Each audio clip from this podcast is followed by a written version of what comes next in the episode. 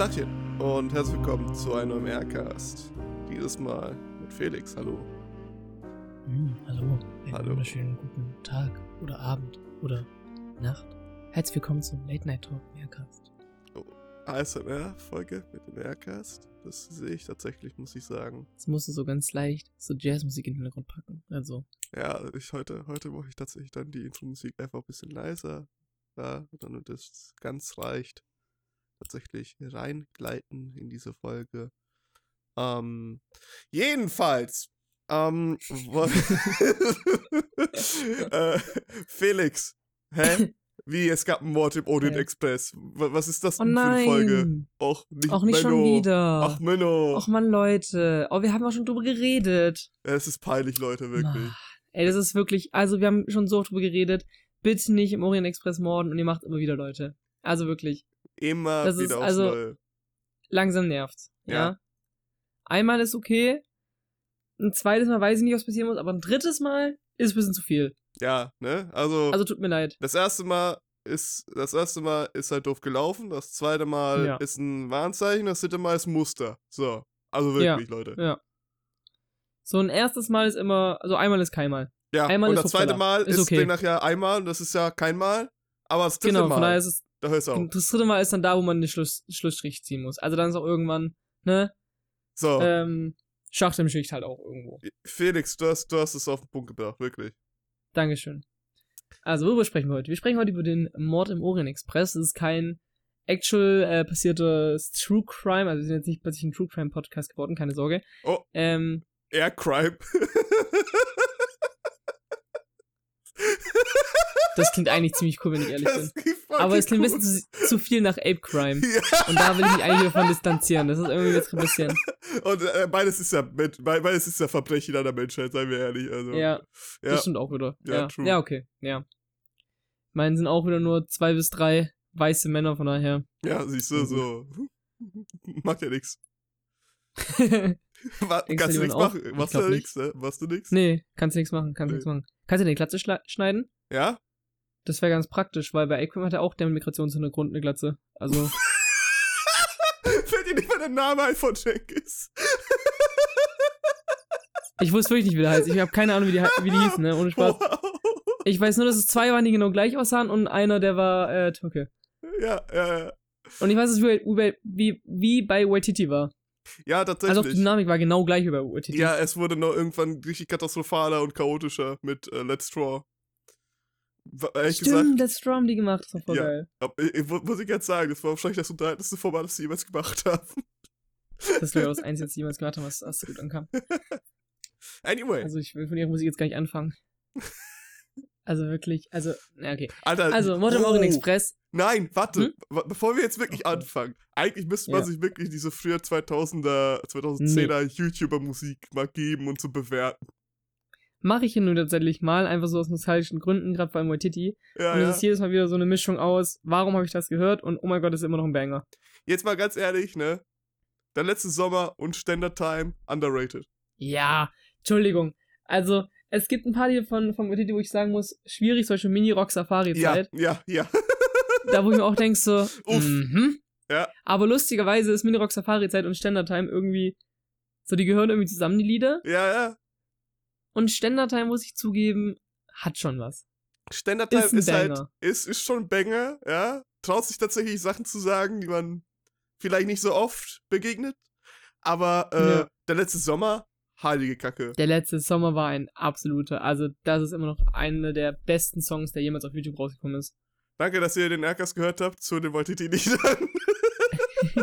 Ich habe lustigerweise damals so das Album gekauft, Waititi. Nein! Stricksocken Swagger. Yo! Ich, ähm, Stricksocken Swagger. ein ehemaliger guter Kumpel oder bester Kumpel, whatever, von Aua. mir, ähm, hatte einen Cousin und der hat sich tatsächlich den, äh, das Buch geholt von denen.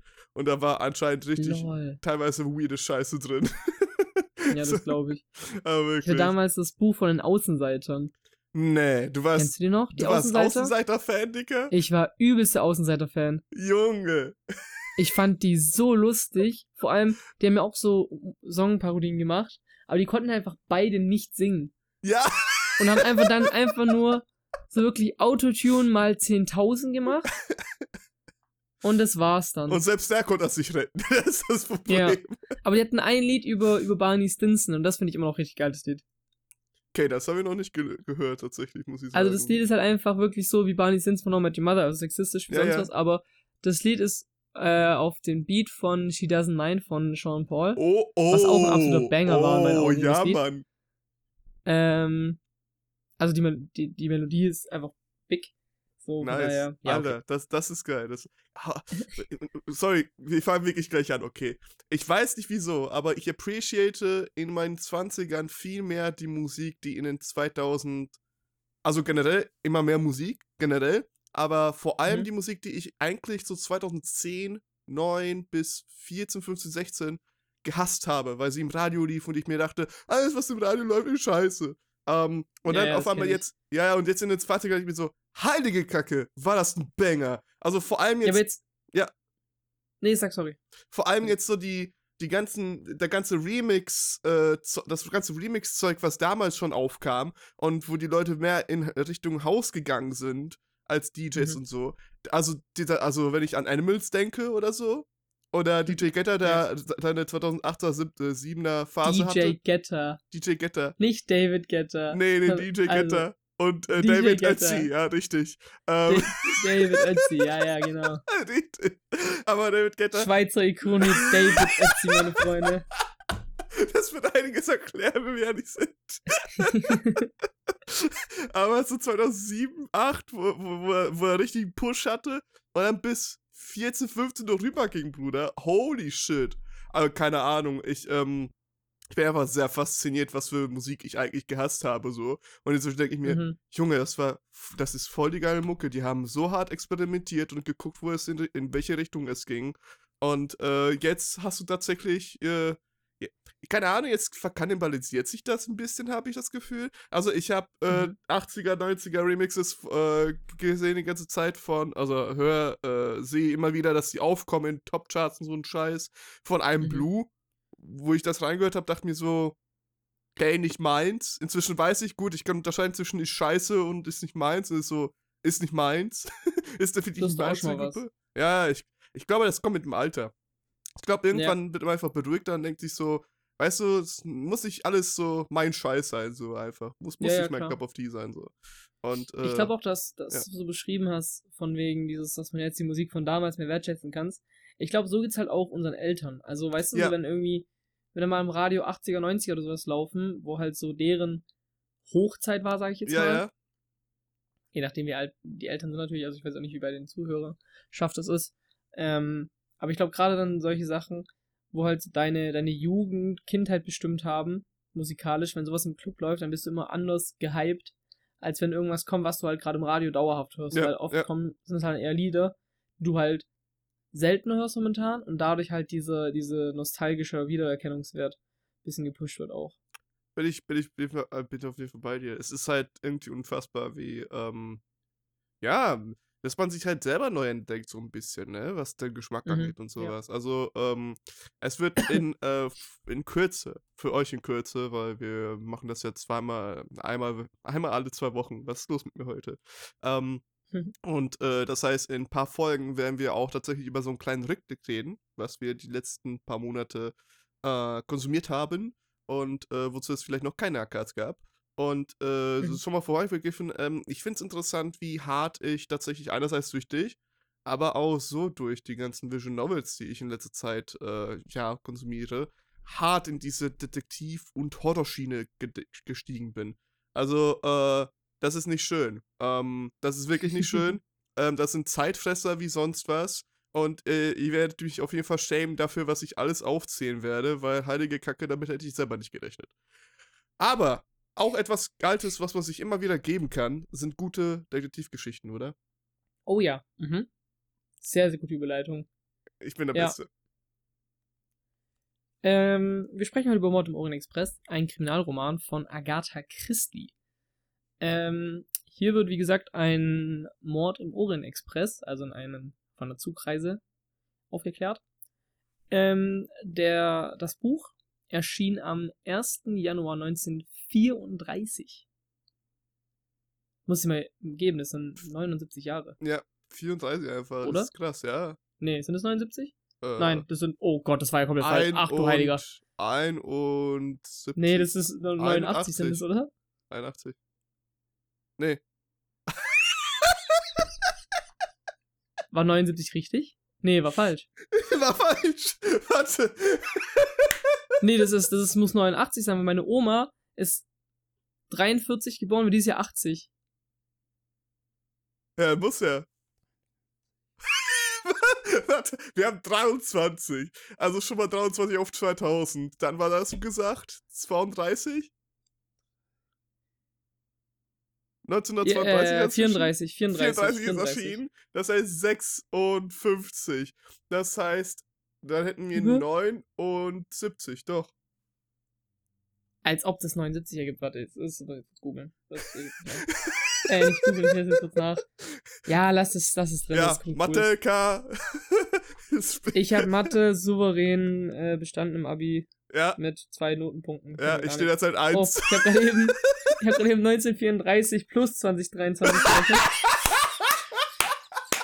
Souverän bestanden. 80. Glatt? Ah, ich habe mich verrechnet. Nein. Ja, 79 war richtig. 79 war richtig. Boah, guck mal, ey, ich bin der Beste. Junge, ich habe einfach direkt 79 gesagt und war einfach richtig und hab mir aber selber gegeben. 79, Post nee, ist falsch. Digga. Okay, in Deutschland äh, kam das Buch damals aber nicht unter dem Titel Mord im Ohrenexpress raus, sondern Die Frau im Kimono. Oh, Mhm. mhm. Sass. Das Buch ähm, beinhaltet den berühmten ähm, literarischen, aber nur existierenden belgischen Detektiv Hercule Poirot, ähm, der eben auf dieser Zugreise unterwegs ist von Istanbul nach London. Ähm, aber komischerweise dieses Buch zu dieser Jahreszeit, in der er reist, sehr, sehr voll.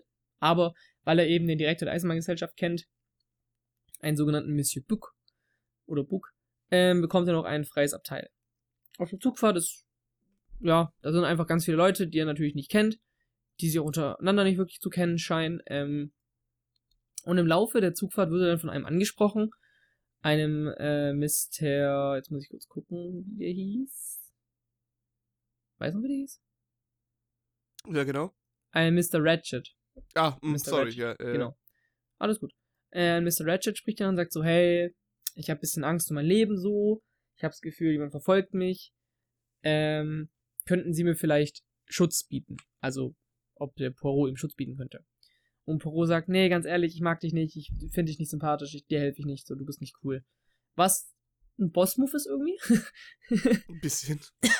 weil Ratchet, muss man dazu sagen, auch jemand ist, der ähm, so ein bisschen bekannt ist für dubiose Machenschaften, sage ich mal. Also der ist auch einer, der also es ist nicht einfach nur frech vom Poirot, das ist schon in Ordnung. Ratchet ist kein guter.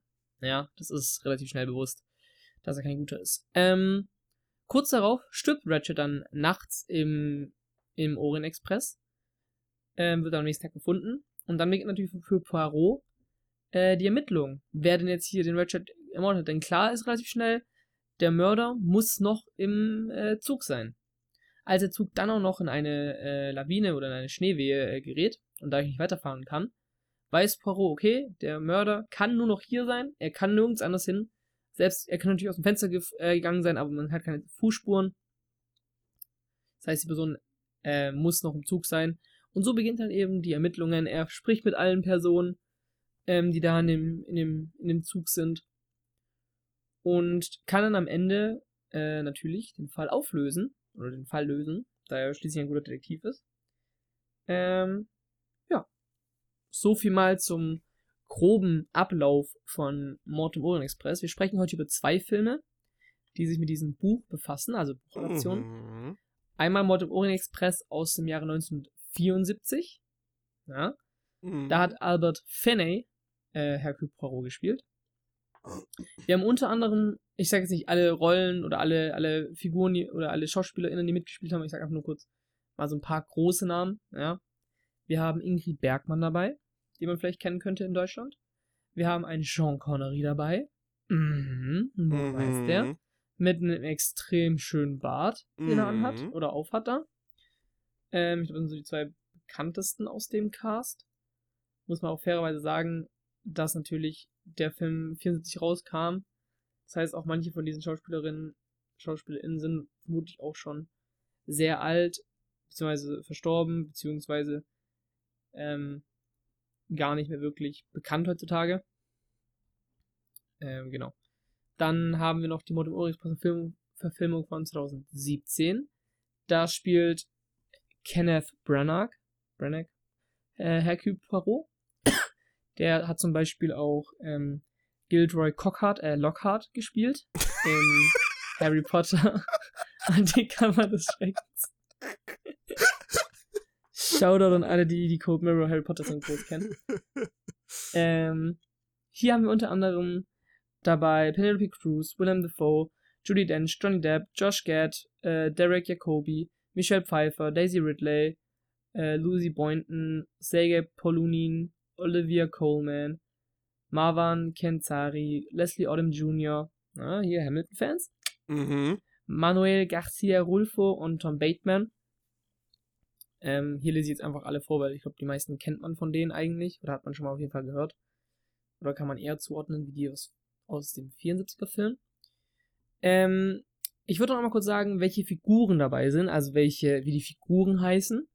Hier muss man dazu sagen, dass die Figuren teilweise unterschiedlich heißen in den Filmen, weil einfach manche Sachen geändert wurden. Zum Beispiel ist in ähm, der 74er Version eine Figur dabei, die auch im Buch dabei ist, die aber in dem 2017er Film äh, geändert wurde. Also die heißt anders und wurde von einem Italiener, glaube ich, zu einem Spanier gemacht. Ähm, wieso auch immer man das gemacht hat, aber ja. Muss. So. Genau. Also im Hercule Poirot, also ermittelnder Detektiv.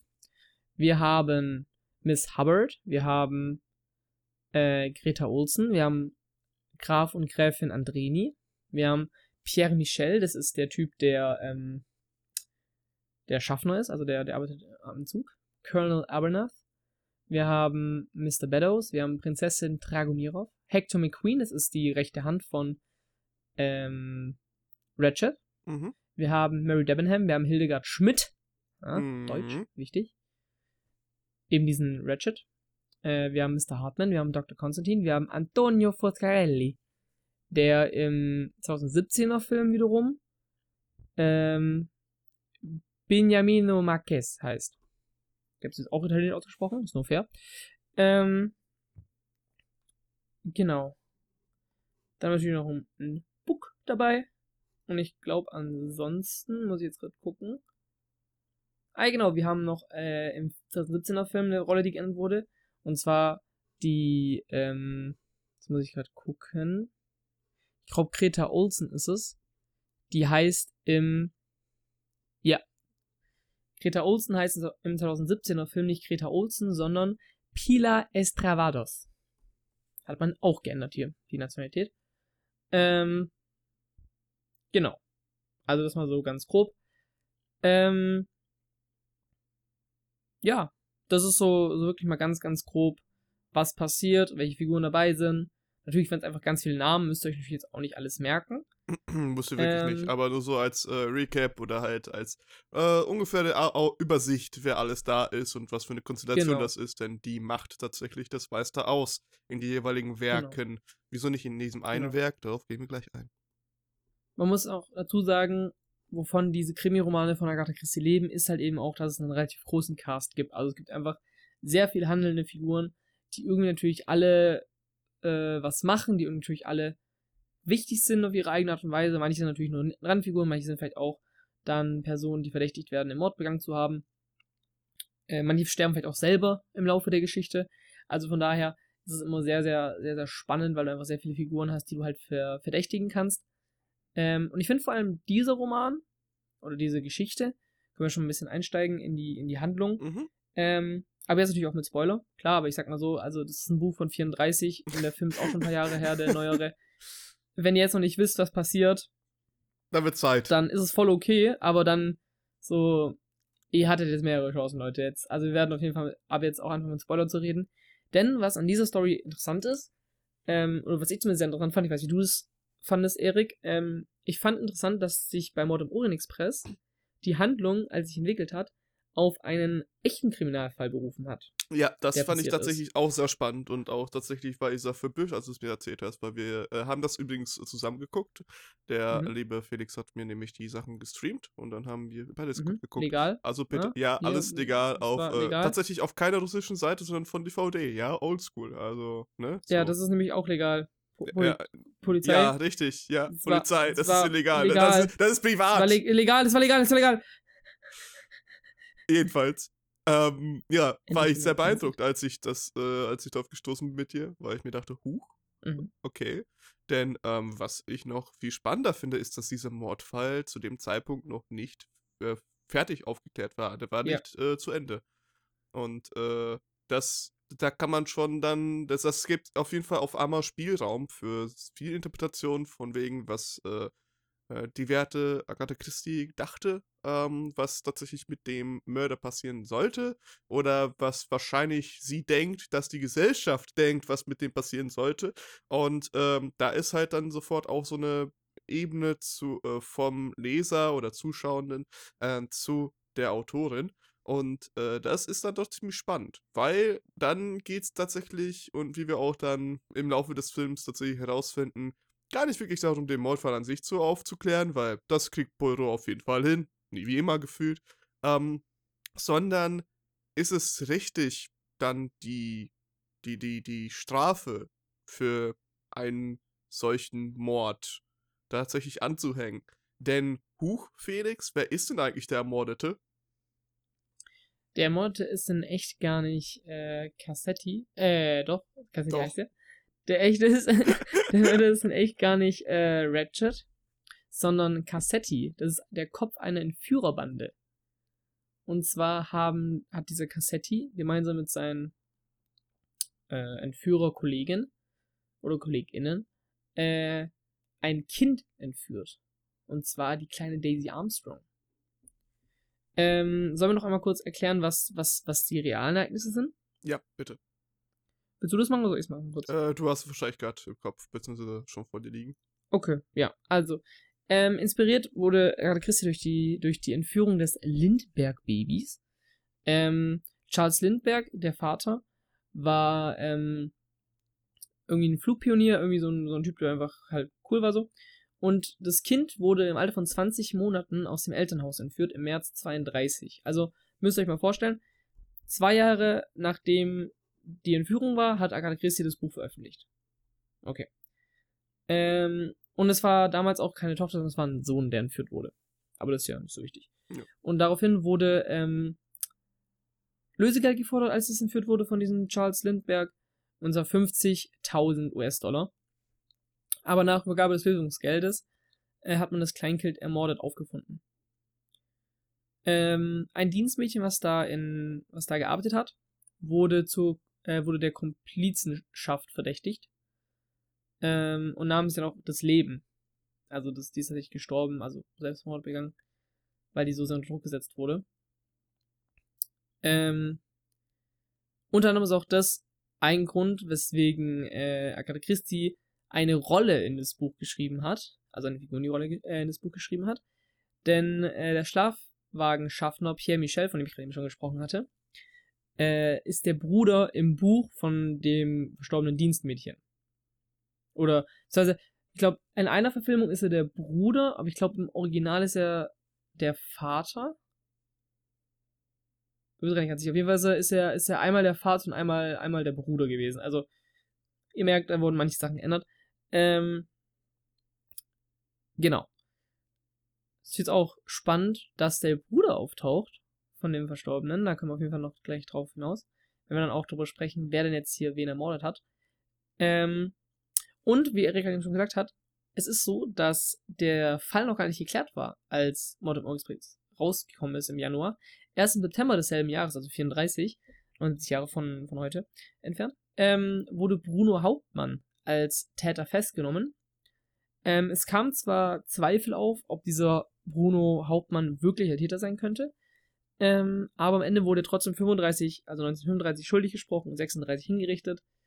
Ähm, genau, Bruno Hauptmann war ein deutscher Immigrant ähm, in Amerika oder nach Amerika. Genau. Also Ja, mal wieder die Deutschen. Perfekt. Perfekt, wieder die Deutschen. Nee, aber das ist natürlich Genau. absolut tragisch. So, ähm, absolut tragischer Fall. Und ich sehe auf jeden Fall, Ja. wie ähm, äh, Agatha Christie da tatsächlich dann das geschrieben hat. Denn, äh, wie schon gesagt, der werte Richard aka dann Cassetti wurde ähm, ja ermordet halt in diesem Mord. Und äh, der Perot, der hat es natürlich flink rausbekommen. Der weiß dann Bescheid, nachdem er alle verhört hat, weil er immer wieder bemerkt hat, okay, da gibt es ein paar Ungereimtheiten, ähm, aber wirklich kleinere, kleinere Details. Wir gehen gleich vielleicht ein bisschen mehr drauf ein, wie Poldo ein bisschen tickt, weil das wäre auch wichtig für den, äh, die, Fo- die Folge, die danach kommt. Spoiler, Spoiler. Ähm, Mhm. Aber äh, ja, dass sie tatsächlich dann am Ende merkwürdigerweise, und das habe ich mir nochmal gerade bestätigen lassen durch Wikipedia und anderen äh, Quellen, ist das der einzige Roman, wo die Täter davonkommen. Also davonkommen im Sinne von als freie Menschen. Nicht verschwinden, Ja, weil Oder also er nicht lässt sie halt laufen, ja. Genau, nicht hinreichen oder sowas ähnliches, sondern dass der sie tatsächlich laufen lässt. Und wieso das Ganze? Nun ja, wie bereits gesagt, Kind ist gestorben durch eine Entführung, die Cassetti ja für die er verantwortlich ist. Und für andere äh, wahrscheinlich noch Dutzende Entführungen. Vielleicht mit Mordfall, vielleicht auch nicht, das wissen wir natürlich an der Stelle nicht. Ähm, und again, da ist halt diese Moralfrage. Ähm, sollte man dann die, sollte man tatsächlich jemanden bestrafen, der tatsächlich äh, mit einem Mord in Anführungszeichen was Gutes gemacht hat. Und äh, das ist eine Frage, die natürlich bis heute immer wieder relevant ist. Ne? Ähm, deswegen finde ich das umso spannender. Es ist ja egal, ich sehe hier gerade auch bei den Verfilmungen, da gibt es natürlich mehrere Verfilmungen als nur die zwei, die wir hier gerade besprechen. Ähm, auf Mhm. die kann ich gleich kurz aufzählen, weil ich die dann doch spannend finde. Ähm, aber äh, es ist einfach etwas, was theoretisch im Setting du zwar modernisieren kannst, ja, da ist der Zug halt von der Deutschen Bahn und dann kommt sie eben zwei Stunden zu spät. Das ist, da muss kein Schneefall sein, sondern die, die ist halt mittendrin ausgefallen oder so, keine Ahnung. Aber es bleibt eigentlich dasselbe. Ähm, und äh, das ist tatsächlich das Spannende. Das finde ich das Beste an Geschichten, dass sie im Setting ähm, vielleicht ein bisschen modernisiert werden können, aber das Kernthema und äh, der Setup ist immer dasselbe. Ähm, also kurz auch mal dazu, ähm, wie gesagt, zu den Verfilmungen, weil ich das so spannender finde. Wie gesagt, 74 hatten wir einmal. Dann gab es tatsächlich vom US-Fernsehen 2001 eine modernisierte Fassung von Karl Schenk und Alfred Molina als Büro. 2009 Mhm. dann eine dritte Verfilmung äh, mit David Suchet. Suchet? Weiß ich nicht. Britischer Schauspieler. Suchet, ja. Suchet, glaube ich, wahrscheinlich dann in der Hauptrolle. 2015, das lese ich einfach mal so vor, das finde ich doch spannend, startet der japanische Sender Fuji TV eine zweiteilige Verfilmung des Buches aus. Dabei wurden die Namen und der Handlungsort nach Japan verlegt. So wurde das Hercule Poirot Tage, äh, aus Hercule, Po- äh, Hercule Poirot äh, Takeru Suguchi, welcher von Mansai Nomura gespielt wurde, oder zog vor von äh, Shimonoseki nach Tokio. Und das finde ich dann doch cool. Stell dir das mal vor. Äh, einfach wirklich je nach Land eine eigene Fassung von diesem Plot. Das finde ich irgendwie spannend, wenn ich ehrlich bin. Ja, Ja, und ja. dann 2017 eben mit Kenneth Branagh. Ja, genau. äh, ja Von so einem Gilbert Cockart. das finde ich dann doch ziemlich spannend. Äh, auch, wie schon erwähnt, äh, auch von dir, dass da in Deutschland der rote Kimino oder das, die Frau mit dem roten Kimino? Im Kimino, genau. Ähm, Die Frau im Kimono, genau. ja, what aber es gibt fuck? auch, äh, glaube ich, den, den Titel Die Frau im roten Kimono. Also es, da gibt es mehrere Titel. ja, ja. Was aber auch einfach damit zusammenhängt, dass ja einfach auch ganz viele verschiedene Übersetzungen von den Büchern existieren und sowas. ähm, Ähm, Was war das nochmal? Ich habe das doch auch bei Cold Mirror mal gesehen. Irgendwie wurde doch, äh, wurde doch äh, Harry Potter auch auf mehreren Sprachen ja, ja. übersetzt und auch manchmal Ähm, merkwürdig. die amerikanische Version von Harry Potter, also es gibt Harry Potter und Stein der Weisen Ja, ja, genau. im Deutschen. Ja, ja, das war's, ja.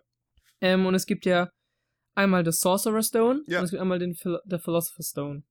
Genau. Und ich glaube, weiß gar nicht, ich habe gerade hier eine englische Version, ich weiß nicht, ob es die amerikanische oder britische ist, aber auf jeden Fall eine Version ist halt Philosopher's Stone, der andere Sorcerer's Stone.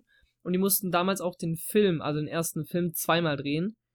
Äh, zweimal drehen im Sinne dessen, dass die Szenen, wo Harry halt oder irgendjemand Philosopher's Stone sagt, mussten nochmal gedreht werden für Ja. den äh, amerikanischen Markt mit Sorcerer's Stone. Ähm, oder eben andersrum, je nachdem. Ich weiß gerade nicht, welches die britische Variante war. Genau, also tatsächlich ist, ist sowas häufig, so, so ähm, Übersetzungsgeschichten. Also bei Filmen weniger, aber bei Büchern öfters mal. Dass dann Bücher auch mehrere Titel bekommen im Laufe der Zeit. Ist tatsächlich relativ normal. Ich überlege gerade, gibt es noch einen größeren, noch ein größeres Ding, wo einfach mal der Name komplett sozusagen geändert wurde, wie halt so drastisch wie bei dem hier gerade. Ähm, Weiß, Aber- also mir fällt jetzt gerade spontan nichts ein, aber ich Genau, weiß, mir bei Agatha. Christie, dass es bestimmt einige Bücher gab, die im Bestimmt, Laufe ja. der Zeit. da bin ich bei Ähm, dir. Es gibt zum Beispiel ein Buch von Agatha Christie, das heißt äh, Lord Edgware Dies. Wa- also wie heißt der Lord Typ, der Edgware- stirbt? Lord Edgware. Edgeworth, nicht Edgeworth, schade. Okay, da hätten wir keine Ace Attorney-Referenz machen können. Darfst du trotzdem gerne machen, wenn du möchtest. Sehr Also gut, vielen Dank. so, so ist nicht. mhm. Ähm. Ah, genau, hier zum Beispiel. Hier ist eine Übersicht über, über die Titel von Agatha Christie.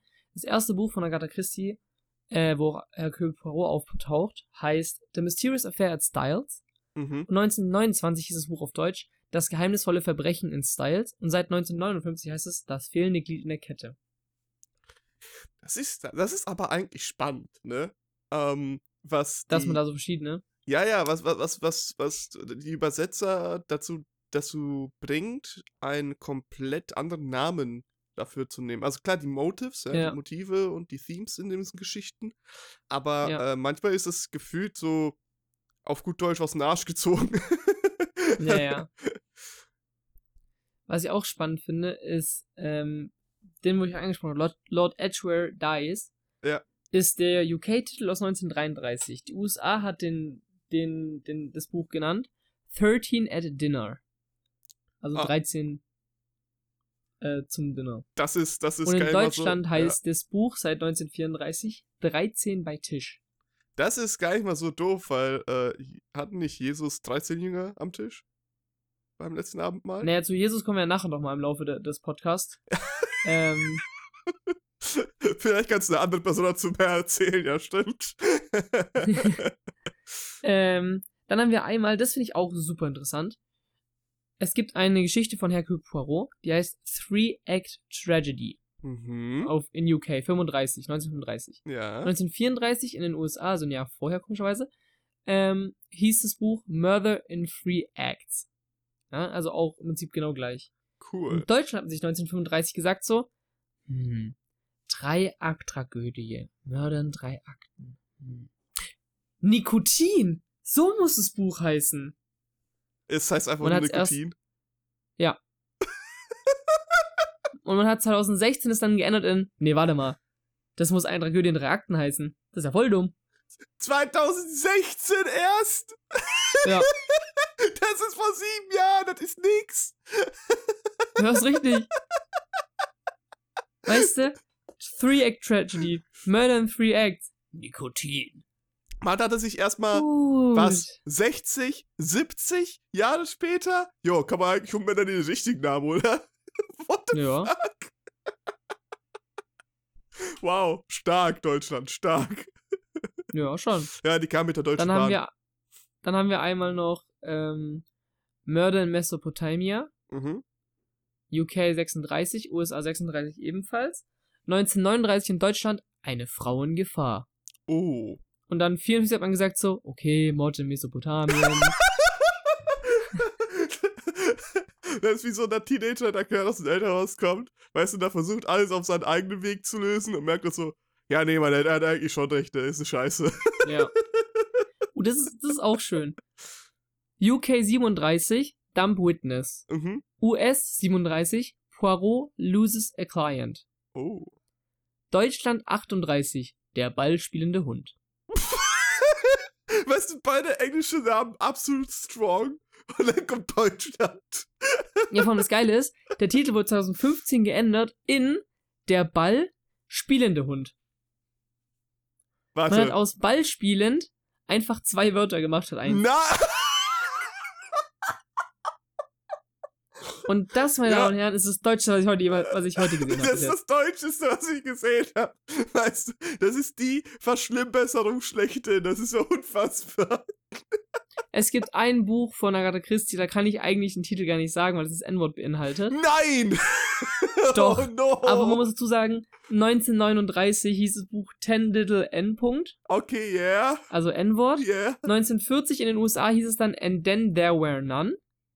Okay. 1944 1944. Ja. Nazi-Zeit wohlgemerkt. Ja. Weißt du, wie es da hieß? Bitte sag. Letztes Weekend. du verarsch Also nicht mich. rassistisch. Du verarsch mich. Und 1982 haben sie sich gedacht so, nee. äh, äh. Hey Leute, hey, hey Leute, wisst ihr, wie das Buch auf Englisch heißt? Komm, wir nennen es auch so in 1982. Nein. Zehn kleine N-Wort. Oh no. Und dann 2003. Also fast 20 Jahre später, Mhm. meinen dann so, okay, komm. Und dann gab's keins mehr. Okay. Also, sie haben ey, den amerikanischen Titel übernommen, Ey, aber aber immerhin, weißt du? man muss sagen, Anfang 2000er haben sie sich dann anscheinend gebessert. Holy shit. Ich find's, ich find's, ich find's absolut wirklich, also ich will, könnte nicht in Worte fassen, wenn die 2016 aus der Ball spielende Hund der Ball spielende Hund machen, aber das N-Wort behalten sie in einem geil. anderen. What the fuck? ich finde es schon geil, sag ich dir ehrlich. Holy shit, was ist da passiert? Das finde ich aber auch super. Es gibt ein Buch von Agatha Christie aus 1941, das heißt N or M. Okay. Also einfach nur N? Buchstabe, ja. or M. Mhm, In den USA wurde es übernommen.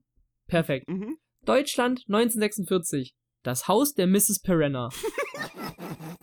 1960 haben sie gedacht so, hey, nee, komm, das war ein doofer Titel. Wissen wir alle. Der Originaltitel ist N-O-M. Das Haus der Mrs. Perenna. Komm, wir müssen uns hier nicht komplizierter machen als es ist. Wir nennen das Buch einfach 1960 Rotkäppchen und der böse Wolf. Klar, Was? Was? klar. Nein, hey. Und dann 2019 19!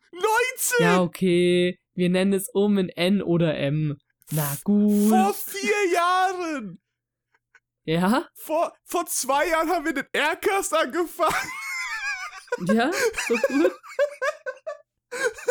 What the fuck? Das ist auch schön. 1942. The Body in the Library. Ja. 1943 in Deutschland. Die Tote in der Bibliothek. Okay. 2004. Die Rätsel der Tänzerin. Äh, das Rätsel der Tänzerin. Da dachten sie sich, der Originalname ist zu weak. Das können wir nicht Also, nehmen. sorry, aber. Weiß ich nicht. Oh mein Gott, ich lerne so viel heute. Das ist ja unfassbar. 1946. The Hollow. Ja? 1947 Murder After Hours 1947 in Deutschland Das Eulenhaus.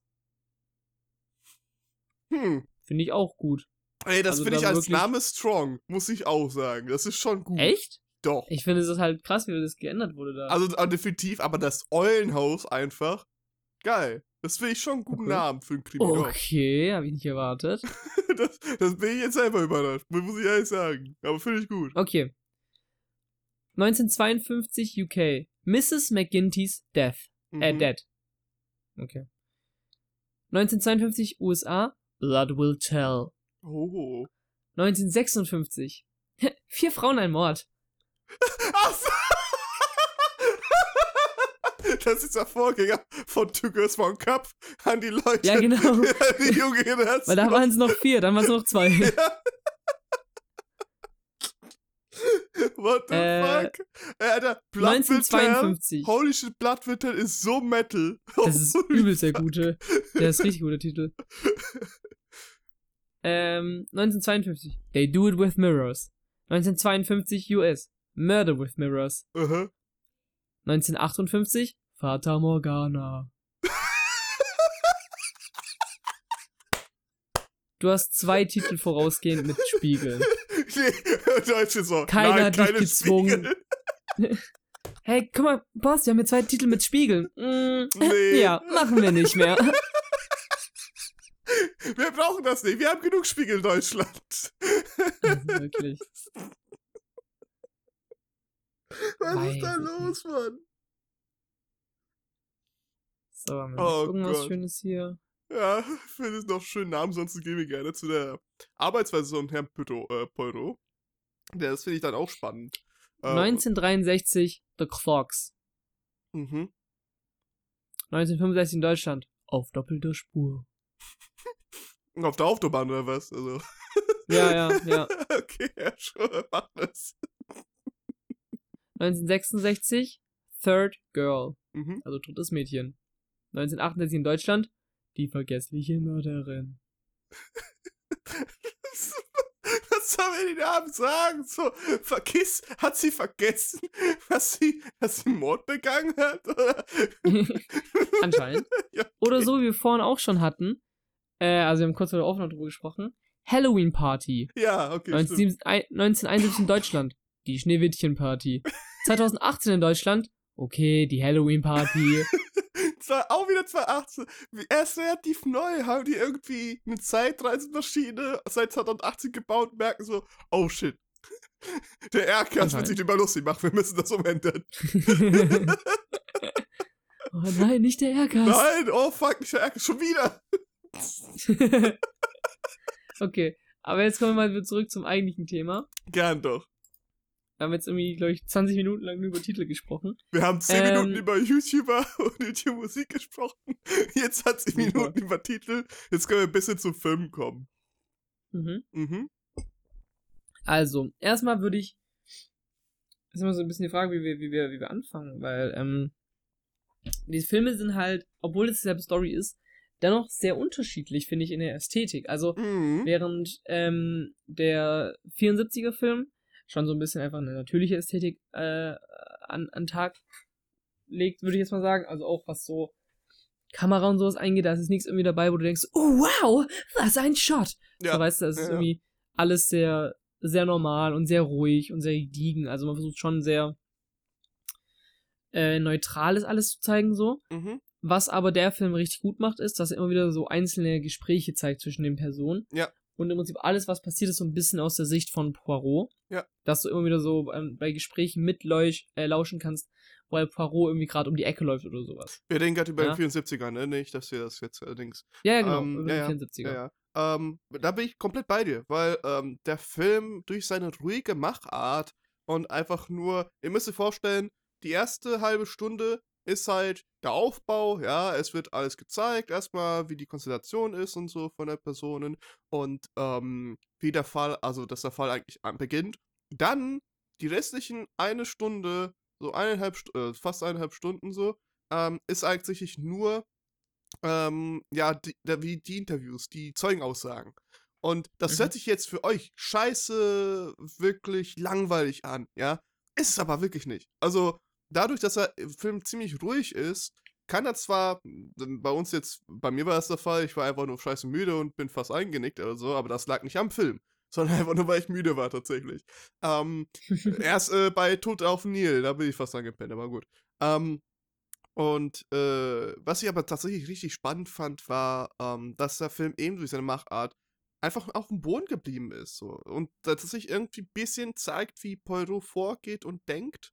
Und äh, ja, die, dich teilhaben lässt an dieser Geschichte. Du bist eingeladen, mitzurätseln und mit aufzupassen. Du wirst nicht durch irgendwas abgelenkt, sondern hast einfach nur die Fakten von Poirot am Anfang gegeben und guckst jetzt mit dem zusammen sozusagen, wie die Zeugen reagieren auf bestimmte Aussagen, Hinweise, whatever. Und das finde ich fucking strong. Ähm, das finde ich wirklich cool. Es ist zwar jetzt nicht Ja. irgendwie so ein Film, den man immer wieder anschmeißt, aber ne, das ist halt eine richtig gute Buchadaption, wie ich finde. Aber wirklich, also Buchadaption, wie Ja, sie besser nicht sein absolut. könnte. Ne? Ja. Ähm, ja, das, das will ich auf jeden Fall. Und auch Vor äh, allem die finde ich letzten. auch sehr treu, ja. muss man dazu Ja, sagen. also, wirklich. ohne nicht so bringen sehr, zu wollen. sehr buchtreu. Aber ich finde, das ist ein wichtiger Aspekt bei einer Buchadaption, finde ich, ist es eine sehr treue Buchadaption. Also das ist wenig, wo irgendwie jetzt neu dazugedacht wurde oder irgendwie geändert wurde groß. Ja.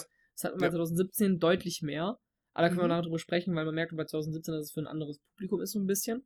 ja, Aber ja. 74 ist wirklich sehr, sehr treu. Also das ist, muss man schon sagen, also da hat man sich wirklich Gedanken gemacht, okay, wie können wir in dem Buch, das Buch so ge- getreu wie möglich auf die Leinwand bringen. Ja, also wirklich, das ist äh, wahrscheinlich etwas für die Leute, die die Bücher gerne lesen wollen würden, aber vielleicht nicht die Attention Span haben oder ähm, nicht genau wissen, wie sie, äh, nicht wirklich wissen, wie sie jetzt mit den Agatha Christie-Romanen anfangen sollen. Oder einfach gerne mit ein paar anderen Leuten dasselbe, denselben Fall irgendwie gleichzeitig lösen wollen.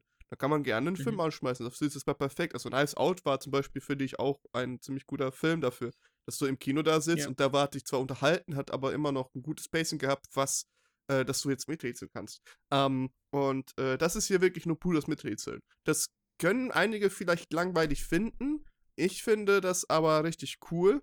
Es ist halt wirklich nicht so ein unterhaltsamer Film, den ich jetzt, keine Ahnung, so ein TikTok-Kiddie empfehlen würde. Der will halt pennen, das ist nichts, also wirklich gar nichts. Ähm, aber äh, wer sich tatsächlich gerne einlässt und einfach gerne mitdenken will, das finde ich cool. Ihr müsst halt bedenken, und das fand ich auch eigentlich ziemlich strong und spricht für mich eher nur für den Film und dafür, dass er wirklich eine pure Buchadaption ist und zwar eine gute.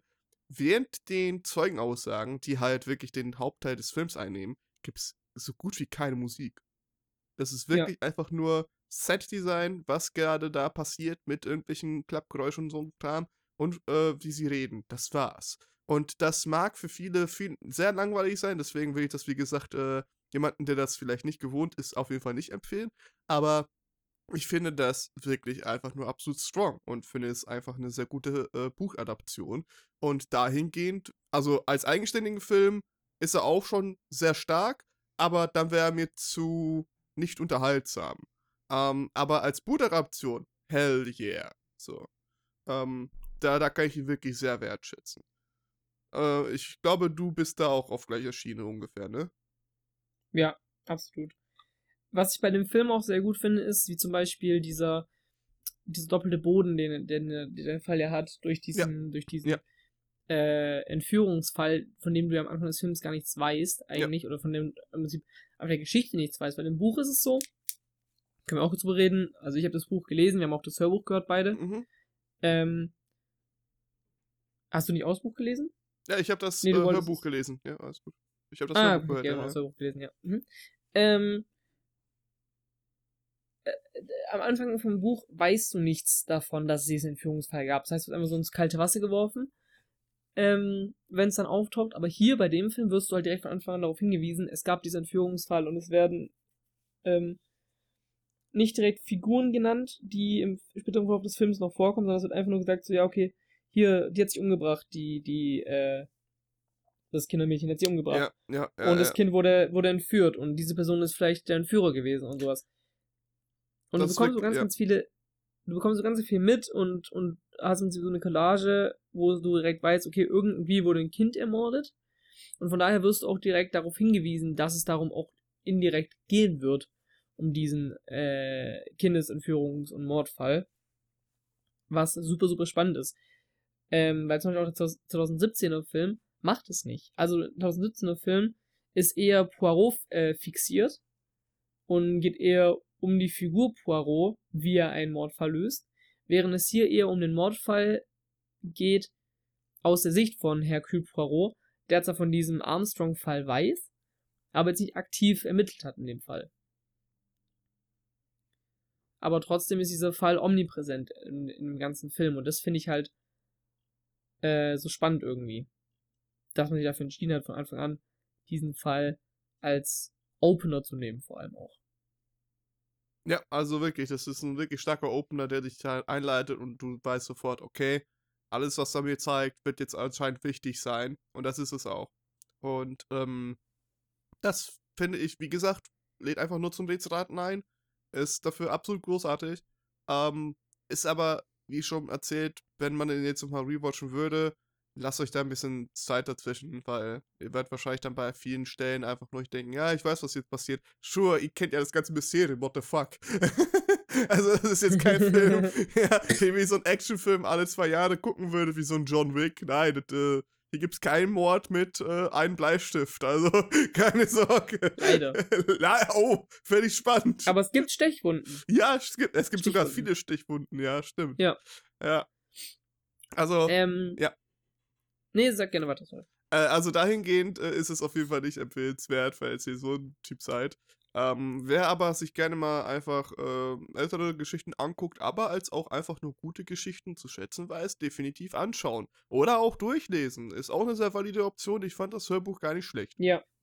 Ja, das Hörbuch ist gut. Also ich finde auch die Geschichte ist sehr interessant. Ja. Vor allem, und ich finde, jetzt können wir auch schon mal so ein bisschen Richtung, Richtung, Richtung äh, Auflösung kommen. Mhm. Ähm, die ja dann auch gleichermaßen für den 2017er Film gilt, über den wir gleich noch reden können. Genauer. Ähm, also diese Cassetti, also Ratchet, wird dann mit zwölf Stichen getötet und man merkt halt, okay, irgendwie sind die Stiche alle sehr unterschiedlich. Ähm, kann natürlich einfach auch sein, dass es halt ein, ein Täter war, der einfach mit sehr großer Wut angefangen und dann einfach nachgelassen hat so ein bisschen oder halt gemerkt hat am Anfang, okay, ich habe zu schwach gestochen, ich muss, ich muss härter stechen. Mhm. Ähm, auf jeden Fall werden dann am Tat auch noch Sachen gefunden und sowas und es wird noch eine Uniform eines Schlafwagenschaffners gefunden. Also werden sehr viele so rote Heringe gelegt, die äh, aber irgendwie so nicht nirgends wirklich hinführen. Ähm, natürlich werden alle verhört und am Ende ist die Lösung von Poirot, und das ist bewundernswert, finde ich persönlich, vor allem auch aus Sicht von Agatha Christie, ähm, wie man auf sowas kommt, dass am Ende alle im Zug anwesenden handelnden Figuren schuldig sind.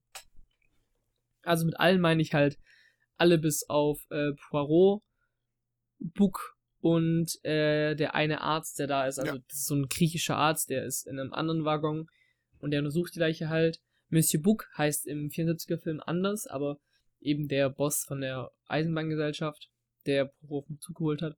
Und logischerweise Poirot ist auch nicht schuldig. Aber sonst haben alle irgendwie diesen Mord mitzuverantworten, denn alle haben auf diesen ähm, Ratchet Cassetti eingestochen.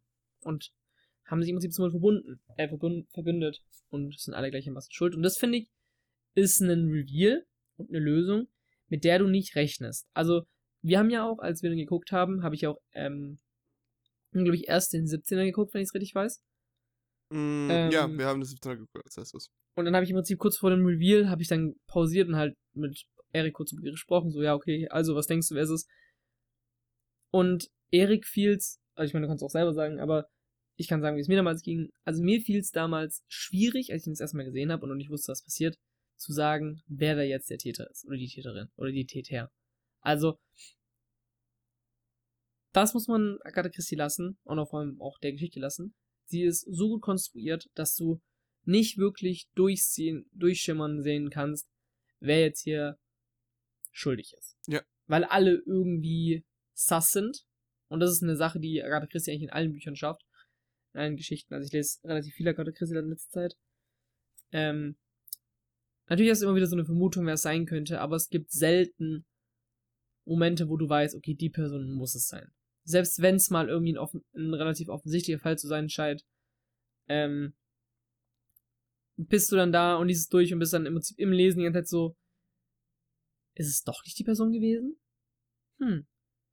So, weil du einfach selber anfängst zu zweifeln. Und ich finde, das macht auch der Fall hier extrem gut, dass man wirklich da einfach nicht, nicht, nicht diese eine Person pinpointen kann.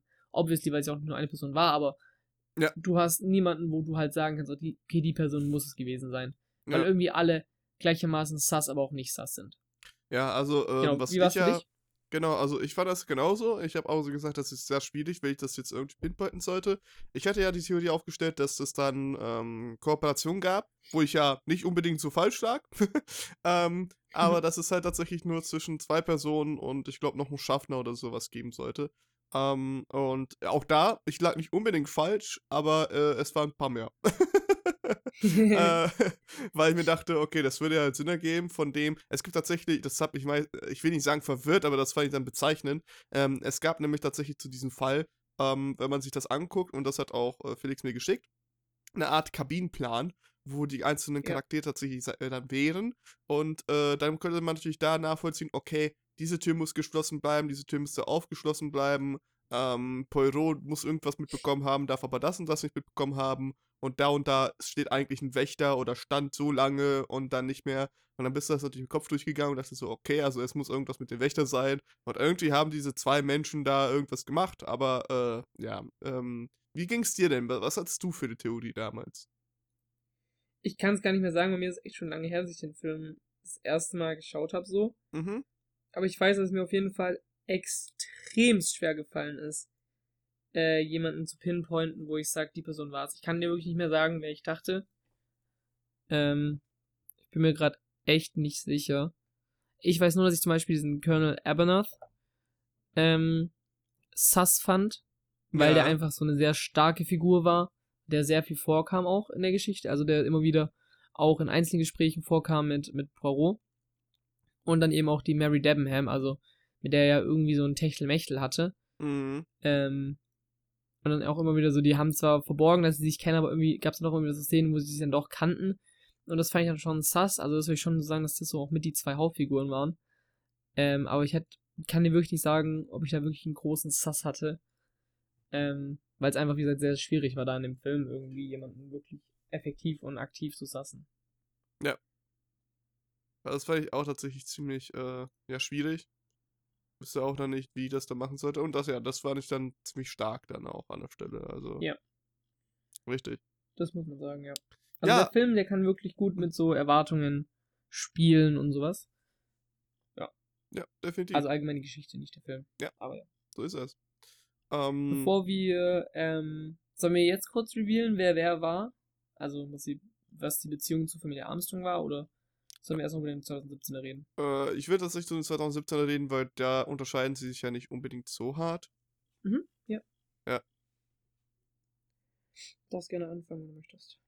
Ähm, es war ein Film. Oh. Mhm. ähm, er war nicht scheiße. Also, ähm, als Felix mir vorgeschlagen hat, lass mal tatsächlich äh, über ein paar Agatha Christie und ein paar anderen Detektivgeschichten reden, dachte ich mir auf jeden Fall. Da hat der Mord im Orient Express 2017 gesagt und ich dachte mir, oh oh. Ich habe nur Schlechtes über den gehört. Ähm, von wegen, dass er äh, nicht innovativ sei, dass er langweilig sei, dass Leute einpennen würden, dass äh, die schauspielerische Leistung gar immer so gut sei.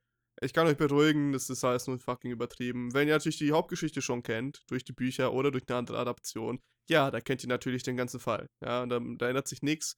Ähm, das ist aber etwas, was ich finde, dann die KritikerInnen übersehen haben, ist, ähm, das ist jetzt für ein jüngeres Publikum, das macht man an jeder Stelle. Und das finde ich auch gar nicht schlecht. Weil, ähm, ich bin jetzt kein Fan von den Filmen. Wir haben einiges zu kritisieren, äh, finde ich. Aber äh, es ist kein schlechter Film. Es ist auch kein schlechte, keine schlechte Einführung in diesen Film. Oder in dieses Genre. Ähm, also falls ihr irgendwie denkt, hey, ich habe eine jüngere Person oder ich bin selbst die jüngere Person, ich weiß nicht ganz, wie ich dieses Genre reinsteigen soll. Das ist ziemlich guter Anfang, finde ich doch. Aber Ja. ähm, wenn ihr dann irgendwie da Interesse habt, dann solltet ihr euch auf jeden Fall noch weiter umschauen, weil da gibt es noch viel mehr, äh, ja, viel mehr Schätze sozusagen, die ihr finden könnt. Ähm, Ja, auf jeden Fall. Genau. Und äh, wie ich schon gesagt habe, äh, glaube ich schon ein bisschen er- erwähnt habe, ähm, der erste Film ist wirklich einfach nur pure Detektivgeschichte. Das ist wirklich zum Miträtseln und sonst was. Der hier ist sehr auf Unterhaltung getrimmt.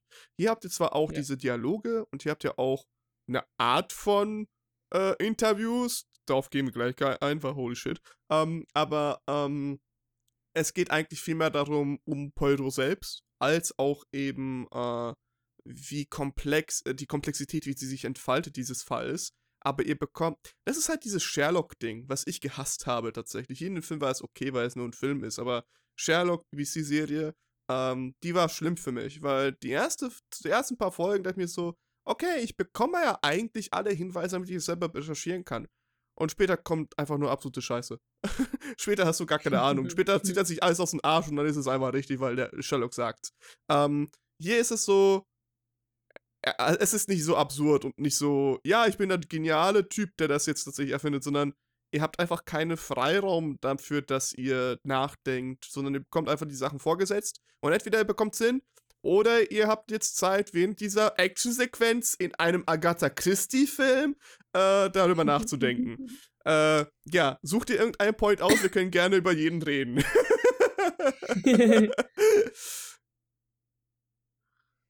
Ja, ja, Bitte. also es ist, muss man schon sagen, dass der, dass der 2017er Film schon eher in Richtung Unterhaltung geht. Also das ist auch mehr so, da sind noch mehr so Comedy-Sequenzen drin oder, oder, oder lustige Sequenzen. Also gerade die ersten zehn Minuten von dem Film sind einfach Poirot, wie er irgendwo in, ich glaube in der Türkei ist es, äh, wo der einfach irgendwie da noch kurz einen Fall löst und dann tritt er irgendwie in einen, in einen Haufen Scheiße. Und dann ist natürlich der andere Typ, der mit ihm rumläuft, so, oh nein, jetzt bist du in Scheiße getreten. Also, mh, die Scheiße stört mich nicht. Es ist nur, dass ich jetzt nur mit einem Schuh reingetreten bin und da mit dem nächsten auch noch rein. Also, oder auch am Anfang vom Film lässt er sich von einem, von einem kleinen Jungen Eier holen. Äh, nicht verwechseln mit Eier kraulen. Ähm, und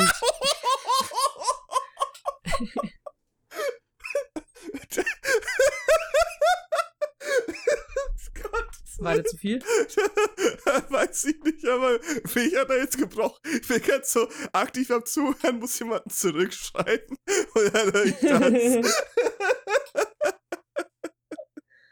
Also war der legitim, meinst du? Ja, war, war, schon, war schon gut an der Stelle. Also Respekt Okay. an dich, ja. Ähm, und dann bringt das Kind ja irgendwie zwei ungleich große Eier. Und dann sagt er so, hey, bei mir. Ähm, und dann misst er die noch so ab mit so einem Lineal und, und dann sagt er so, ja, okay, du kannst nichts dafür und so. Also irgendwie so der Anfang ist, ist sehr so die Figur Poirot kennenlernen mit all seinen Eigenheiten. Wo ich mir wiederum denke, es ist halt so Poirot auf Steroide so ein bisschen. Also Ja. Poirot ist in den Comics auch sehr, sehr, sehr, äh, in den Comics sag ich schon, in, in den Büchern äh, auch sehr eigen. Ähm, aber nicht so schlimm, wie er hier dargestellt wird, finde ich persönlich. Also, jetzt auch, wenn man sich man Oldpass 74 anschaut oder sowas, oder auch dann später Tod auf dem Nil 78 ist es, glaube ich, anschaut, also die älteren Adaptionen von, von Poirot, der ist da nicht so schlimm auf, alles muss gleich sein und, und so autistisch wie so ein Monk-mäßig. Und bitte was? Ähm, Monk. Nee, ich dachte, du hast gerade, äh, also du hast autistisch gesagt, okay. Ja, doch, ich sehe, jetzt, ich habe nie drüber nachgedacht, dass Monk tatsächlich ziemlich hart, äh, ziemlich hart auf dem Spektrum ist. Jetzt, wo du sagst, ja, sehe ich. Oder? ist mir gar nicht aufgefallen, ja. Echt jetzt? Krass, okay. Tatsächlich nicht, nee, ist mir noch nie aufgefallen. Ja. Äh, ich dachte, ich werde gecancelt jetzt oder so. Hast du gerade eben meine Lieblingsfigur Monk autistisch genannt? Hallo, was denkst du dir denn dabei? ähm, Daddy Monk ist nicht autistisch. Daddy Monk ist sexy. Okay. Ähm. Gottes Willen, ey, das ist so. Subsexualizing Autism. Okay, reicht jetzt. Ja, ja, jedenfalls. Reicht jetzt, Erik. Ist okay, Erik. Die Ja. Grenze wurde erreicht. Ja, hast recht, sorry, sorry dafür, Jungs, Mädels. Ähm, sorry, sorry. so, irgendwie, ich weiß nicht, Poirot ist in, in, in meinen Augen im, im, in Mord auf dem Orient Express, zumindest auch irgendwie nur in den ersten 10 Minuten so, viel zu krass. Also viel zu, viel zu drüber so. Ähm, was ich mag bei den 2017er Filmen ist aber eindeutig, wie der Film gemacht wurde, im Sinne von, wie er aussieht. Weil der Film schon ziemlich, ziemlich schön anzuschauen ist, also ziemlich gutes, gutes Casting, auch einfach guter Cast. Ähm, Poirot auch eigentlich solide gespielt, wenn er dann mal endlich Detektiv ist und nicht hier dieses so seine, seine komischen Ticks hat. Ähm, also im Sinne von, wenn er halt dann wieder so auf, ohne Grund dann irgendwie auf, auf Sachen beharrt oder so, die eigentlich jetzt gerade nicht wirklich weiterbringen und jetzt auch nicht irgendwie wie Poirot wirken, sondern einfach nur so, hoho, ho, ha, ho, er ist anders. So, weißt du? Ähm, ja. Super viele schöne Shots. Es gibt einen, einen äh, One-Take-Shot, der so ein Overhead-Shot ist, ähm, wo im Prinzip die, die Leiche entdecken von, äh, von Ratchet. Und dann wirklich der, der Take geht vielleicht zwei, drei Minuten lang, wo die einfach nur aus der Sicht der Decke von dem Zug filmen. Ja. Und dann siehst du halt erst, wie eng das alles ist und wie nah das alles beieinander ist. Und das ist wirklich ein sehr, sehr impressive Shot, finde ich persönlich, weil er einfach echt schön ist. Ja. Ähm, was aber unnötig drin ist, sind teilweise Actionsequenzen. Also es gibt zum Beispiel relativ gegen Ende gibt es eine Sequenz, da äh, Aberneth und Poirot liefern sich da ein Schussduell. Also die, die versuchen sich gegenseitig abzuknallen. Aber literally halt wirklich ein. Schussduell. Also ich weiß nicht, aber das ist irgendwie, das, ich fand, das hat halt gar nicht reingepasst irgendwie. Gar nicht, ja. in Äh, Dynamik. Also zum. Beispiel auch im, im, im Buch und auch im, ähm, im 74er Film bleiben die wirklich die ganze Dauer des Films, sobald die einmal im, in dem Zug drin sind, auch im Zug. Also die gehen da auch nicht raus oder sowas, während die halt im, im 2017er Film schon auch viel außerhalb des Zugs dann auch irgendwie sind. Dann auch irgendwie ähm, auf der Brücke dann, wo der Zug gerade draufsteht und sowas. Also ganz, ganz komisch irgendwie. Äh, man hat auf jeden Fall einige Freiheiten, künstlerische Freiheiten sich genommen mit dem Film, was auch legitim ist und auch echt in Ordnung ist, aber auch manche Sachen, die geändert wurden. Also man merkt schon, dass der 2017er Orient Express versucht hat, das Ding so ein bisschen zu moder- modernisieren, auch an gewissen Mhm. Punkten. Mhm. Zum Beispiel Aberneth ist jetzt äh, auch ähm, POC. Ja. Äh, statt einfach nur, hm? Ja, ja, ist richtig, alles gut. Er ist einfach nur ein, ein britischer Armeeoffizier, Offizier, der, der halt einfach Brite ist und weiß, hat man ihn jetzt mit Leslie Jr. als POC gecastet. Ähm, und dann dadurch auch nochmal eine neue Rassismus, ähm, mit reingebracht. Also die gab es auch schon im Original, aber halt jetzt hat man wirklich sehr intensiv auf diese Rassismusdebatte äh, angespielt und darüber gesprochen dem Film auch mehrfach. Ähm, auch bei Marquez, also der eigentlich im Buch Italiener ist es jetzt hier, ähm, Spanier. Und dann geht es einmal um Marquez und einmal geht es auch um, ähm, um, um, um, äh, um Evernoth. Ja, richtig, Ähm, das war zum Beispiel mehr. Mr. Hartman, also dieser, dieser, dieser, das ist im neuen Film, ist der Hartman ähm, ein, äh, ein deutscher Arzt. Also, Er gibt sich aus als deutscher Arzt oder österreichischer Arzt, obwohl er eigentlich ähm, ein Amerikaner ist. Und ja, also gibt es irgendwie als ein deutscher Arzt auf jeden Fall. Und bringt dann irgendwie so sehr deutsche Rassismus-Theorien halt. Und so, ja, ich möchte. Hoppala. Ist einfach das Mikrofon runtergefallen. Perfekt. Ja, jetzt wisst ihr, jetzt wisst ihr, wie sich 2017 der im Orientbus anfühlt. Ja, so ein bisschen. So, So random Action-Sequenz aber mittendrin. nie nur das, ja. Weht man kaum über Deutsche, passiert sowas. Ich hab Angst. ja, Ja. klassisches Karma. Ähm, also gibt es irgendwie so ein, so, ein, so, ein, so ein Gespräch, wo irgendwie sich der, der deutsche Arzt oder österreichische Arzt mit an den Tisch setzen möchte, wo Eberner sitzt und sagt dann so, ja, ich möchte nicht, dass meinesgleichen mit so jemand vermischt wird. Ähm, und so diese Rassismus-Thematik ist halt im Buch gar nicht drin, aber ich finde es eigentlich gut, dass man es reingenommen hat, so ein bisschen, weil es halt so ein bisschen Social Commentary ist. Aber es ist halt die Frage, wie notwendig das halt in so einem Film ist, wo es halt eigentlich gar nicht darum geht. Im Grunde ist das Thema immer wichtig anzusprechen und zu sagen, dass es scheiße ist so. Ähm, aber am Ende passiert halt auch nichts damit. Also es kommt ja vor allem auch noch raus, dass der Typ ja eigentlich gar nicht Deutscher und Österreicher ist, sondern Amerikaner und es den eigentlich auch gar nicht juckt.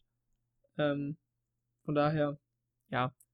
Ähm, genau, also der, der, der 2017er Film ist eher, wenn man wirklich Unterhaltung haben möchte. Natürlich auch ein bisschen spannende, spannende Krimi, man muss auch sagen. Also ich persönlich fand zumindest, dass gerade die, die Interrogation-Szenen, also wenn dann mal äh, Kenneth Branagh als Poirot jemanden verhört, sind meistens sehr intens und auch wirklich sehr gut gemacht. Auch der Dialog wirkt sehr echt. Also es wirkt nicht wie so ein, haben Sie diese Person ermordet? Nein, habe ich nicht. Wo waren Sie zur Zeit des Mordes? Ja, ich war hier und hier. Ah, okay, ich war da und da. Sondern du hast echt das Gefühl, so, er ist, er ist wirklich diese Figur und er redet halt wirklich mit den Menschen. Ja. Und das wirkt vom Skript her schon ziemlich gut. Ich denke, das kann man sagen. Ähm, aber ist halt dann an manchen Stellen schon ein bisschen weiter weg vom, vom Original äh, Stoff, also vom, vom Roman. Um einiges. 74er Also, ja, das ist absolut anderer Vibe. Ähm, es ist sehr auf Ästhetik und das kriegt der Film verdammt gut hin. Die wissen, was sie machen. Ja. Ähm, Es ist aber halt eher ein Unterhaltungsfilm. Was nicht schlecht ist, es ist als eigener Film, finde ich, ich will nicht sagen viel besser, aber definitiv unterhaltsamer sowieso. Aber ähm, auch wahrscheinlich, also fürs neue Publikum spannender. Ich fand den, äh, den 74er auch spannend, aber ich bin ja sowas auch eher gewöhnt äh, oder gewohnt. Ähm, wenn ich das jetzt nicht gewohnt wäre, würde ich den hier wahrscheinlich auch genauso oder mm, spannender finden, aber ich finde ihn genauso spannend. Ich kann ihn halt auf einer anderen Ebene wertschätzen, so. Ähm, Mhm. ich finde ihn aber auch jetzt nicht unbedingt. Also, das ist noch der, der ich noch mal gucken würde. Aber ich wüsste ganz genau, der äh, nicht für den Fall. Also, der Fall ist zwar. Also, der Fall ist halt als Prämisse und so, ne? Ihr wisst ja. Aber, ähm, die Leute würden jetzt nicht, wenn du das jetzt mit jemandem gucken würdest, würden die jetzt nicht den Fall äh, im, im Vordergrund haben oder halt sofort so lösen können. Ähm, und das finde ich irgendwie ein bisschen doof, weil das halt die. äh, das ich, ich, man redet ja immer wieder von Creators Intention und ähm, wie weit man tatsächlich vom Werk aus und von der Geschichte, die die Person mitgibt, ähm, rauslesen, rauskristallisieren kann, was genau ähm, die Person wahrscheinlich mit dieser Geschichte aussagen wollte, bezwecken wollte. Und bei Agatha Christie hat man natürlich sofort das Gefühl, die will, dass man es selber löst. Die will, dass man mitdenkt, okay? Und die will, dass man tatsächlich durch diese Sachen etwas dazulernt, nämlich, dass man auf Kleinigkeiten aufpasst, dass man ein bisschen so, ne? So, und vielleicht ein bisschen über ein bisschen das Genre lustig machen, aber auch eben so ähm, soziale Ungleichheiten und so weiter aufzeigen. Auch etwas, was halt im Film sehr oft ähm, basiert. Vor allem in Whodunits tatsächlich ziemlich interessant. Da gab es mal ein gutes Video-Essay, weiß nicht mal von wem. Äh, hätte ich mal reinschicken sollen. Scheiße, muss ich irgendwann raussuchen. Schicke ich dir dann. Ähm, mhm. Aber äh, ja, also solche Sachen stehen eben im Vordergrund. Hier nicht. Hier steht zwar Rassismus im Vordergrund und äh, wird auch so als eine Art Red Herring verwendet für den Fall. Ähm, aber es steht genauso im Vordergrund, äh, ja, die moralischen Sachen, die auch bei Agassiz sonst vorkommen. Jedoch nicht der Fall selbst, dass man ihn lösen kann und eher, naja, mit Actionsequenzen, die keiner brauchen seriously, es war ehrlich gesagt ein bisschen peinlich. Klar, okay, der eine fällt runter und Poro rennt hinterher und der selber fällt auch nochmal runter. Sure. Keine Action-Sequenz, war nötig. Oder einer kommt mit Pistole an und bedroht ihn und der ist irgendwie so blind vor, äh, mit dem Ziel vor Augen, dass er gar nicht sieht, dass er sofort betäubt werden kann mit, was war das, Mehl oder so. Ähm, mhm. Und äh, dann schlägt ihm äh, Podo eins über und dann kämpfen die ein bisschen um die Pistole und am Ende war es okay. Ähm, ja, brauchen wir nicht. Können wir uns auch einigen. Ähm, das finde ich ein bisschen schade. Ich weiß aber, wieso das gemacht wurde, eben für das jüngere Publikum. Es ist halt, es ist, wenn das eine wirklich gute ins, 1 zu 1 Buchinszenierung und Buchadaption war, ist das hier eine Art Interpretation, I guess. Also eine Modernisierung davon. Äh, wie man zu der steht, ist eigene Sache. So, ich äh, mag die jetzt nicht unbedingt mehr als Dings. Ich mag sie ja nicht so gar, gern. Ähm, aber ich finde sie nicht schlecht. Es ist ja nur, es ist nicht mein Geschmack. Ähm, und da müssen die Leute ein bisschen mehr unterscheiden, finde ich. Weil, wie gesagt, ich habe nur Schlechtes mitbekommen. Wieso denn? Es ist ganz okay. Also, kann man sich geben, kann man sich definitiv mehrmals geben. Ähm, ob man es will, ist natürlich die andere Sache. Ähm, und äh, da sagt einfach mein persönlicher Geschmack, nö, brauche ich nicht, alles gut. Ja. Ja. Absolut. Also, wie fandest du den? Du hast ihn, wir haben ihn ja als erstes gesehen. Ähm, ja. Hattest du den als erstes auch gesehen oder hattest du schon vorher die Bücher gelesen? Das Ding ist, ich, ich kannte Modern Orient Express, ich wusste von der Existenz, aber ich habe den noch nie davor gesehen oder gelesen. Mhm. Ich hatte die Bücher zu Hause. Ich habe damals im Rahmen, als der Film rauskam, habe ich mir Mord im Express, Tod auf dem Nil und noch eingekauft, äh, 13 bei Tisch. Mhm. Hatte ich mir dann als Buch gekauft, aber nicht gelesen. Ich wollte ihn lesen vor dem Film, aber hab's natürlich nicht hingekriegt. Ähm, also ich kannte den davor nicht, die Handlung, und war dann am Ende auch sehr überrascht. Und ich fand den auch eigentlich ziemlich gut. Ich finde auch immer noch, dass der ein ziemlich guter Film ist, weil mhm. der mir einfach trotzdem Spaß macht so. Aber ich erkenne halt, vor allem jetzt, wo ich vom Buch her weiß, was passiert und auch von der 74er-Version weiß, wie es halt passiert ist, und wie es daraus gesehen hat, ähm, der Film hat seine Flaws. Sind wir ehrlich. Also, der Film ist nicht mehr so perfekt, wie ich ihn am Anfang, als ich es erstmal gesehen habe, mir vorgestellt habe. Weil er halt sehr viel, vor allem am Anfang, was Poirot angeht, sehr viel mit diesem, ähm, mit diesem medialen, popkulturellen Bild, was man von Poirot und so Detektiven halt hat, spielt. Mhm. Also gerade auch bei Sherlock Holmes halt sehr dieses so, jetzt auch durch Sherlock vor allem manifestierte autistische Bild, so dieser Detektiv, ja. der alleine ja. ist, der aber sehr irgendwie so alles sieht und alles versteht und irgendwie so, ah, auf deinem Schuh ist ein kleiner Fleck. Das heißt, du bist äh, 33 Jahre alt, alleinerziehender Vater von zwei Kindern, arbeitest als Versicherungskaufmann und auf deinem Schuh ist ein kleiner Kaffeefleck. Und nur, so, weißt du, ich meine. Wieso dockst du mich jetzt? Oh, sorry. Ähm, das ist jetzt äh, unangenehm. Ja, wirklich ähm, peinlich. So, weißt du, aber das ist irgendwie so, das ist so dieses, diese Stereotype, mit denen mittlerweile ein bisschen gespielt wird halt bei solchen Figuren. Und das ist halt hier auf so Over 9000 plötzlich gedreht worden. Das ist ein bisschen schade. Auch diese unnötigen Action-Sequenzen, die sind natürlich schon interessant und spannend.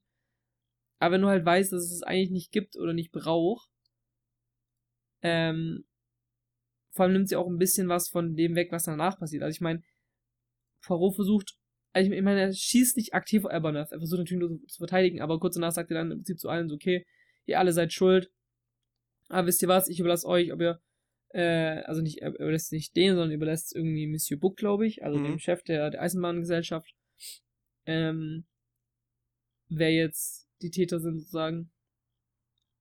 Und das finde ich halt irgendwie, ja, es ist, der, der Film ist halt viel mehr auf, auf, auf, ähm, auf, du sitzt im Kino und hast Spaß und nicht auf, du sitzt im Kino oder zu Hause und rätselst mit. Ja. muss man, muss man schon sagen. Also der Film ist schon. Natürlich kann man da auch gut miträtseln, kein Thema, aber der Film ist vor allem dadurch, dass auch dieses, dieser ähm, Entführungsplot später dazu kommt, also eher wie im Buch.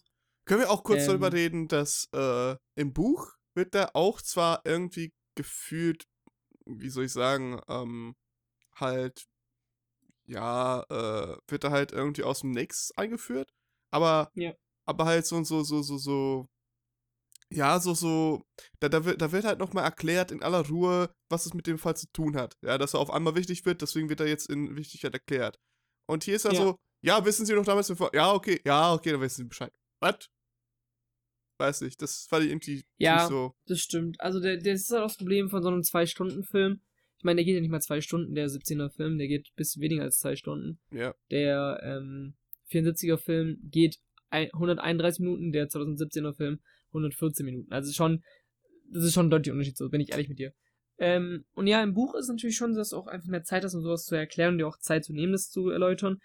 Ich finde, die hätte sich der 2017er Film auch nehmen sollen, weil dieser Entführungsfall kommt da plötzlich einfach auf und ist dann da. Und dann ermittelt er alles im Hinblick darauf auch so ein bisschen und fragt alle nach, nach Daisy Armstrong und sowas. Alle sagen natürlich nein, ich weiß von nichts, logischerweise. Ähm, aber es ist halt irgendwie so, so ein Sideplot, der reingeworfen wird, während es halt im 74er Film Teil des Mainplots von Anfang an ist. Ja. Genau.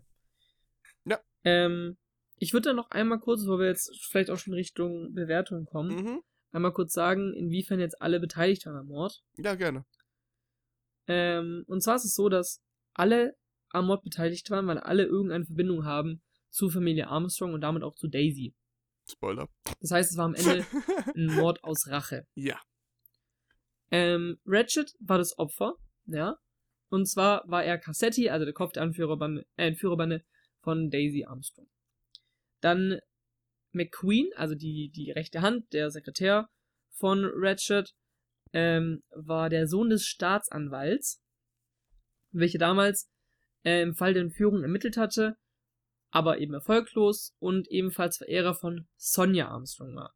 Vielleicht kurz zu Sonja Armstrong. Sonja Armstrong war die Mutter von Daisy Armstrong. Ähm. Ja. Oder? Jo. Ja. Hier steht aber jetzt bei Wikipedia noch, Frau von Colonel Armstrong starb nach Fehlgeburt infolge des Schocks nach dem Tod von Tochter Daisy. Ja, Das hatte ich gar nicht mehr im Kopf, dass sie noch ein Kind hatte. ja, Also der hatte noch ein, der, also er hatte noch ein Kind tatsächlich und das, äh, die beiden sind gestorben, glaube ich, bei der Geburt. Ich glaube, bei einem von bei der Geburt und der, bei der anderen nach der Geburt im Suizid. Ah, krass, hatte ich gar nicht mehr im Kopf. Ja. gesagt. Okay. Ja. Dann äh, Pierre Michel, den hatten wir vorhin schon angesprochen, der Schaffner, der war wie gesagt eben der Vater, beziehungsweise ich glaube in einer Version auch der Bruder des verstorbenen Kindermädchens, Susanne, ähm, die ja eben bezichtigt wurde, dass sie schuld ist an der Entführung ähm, und dann sich selbst defenestriert hat. Also sie ist eben aus dem Fenster gesprungen Ja.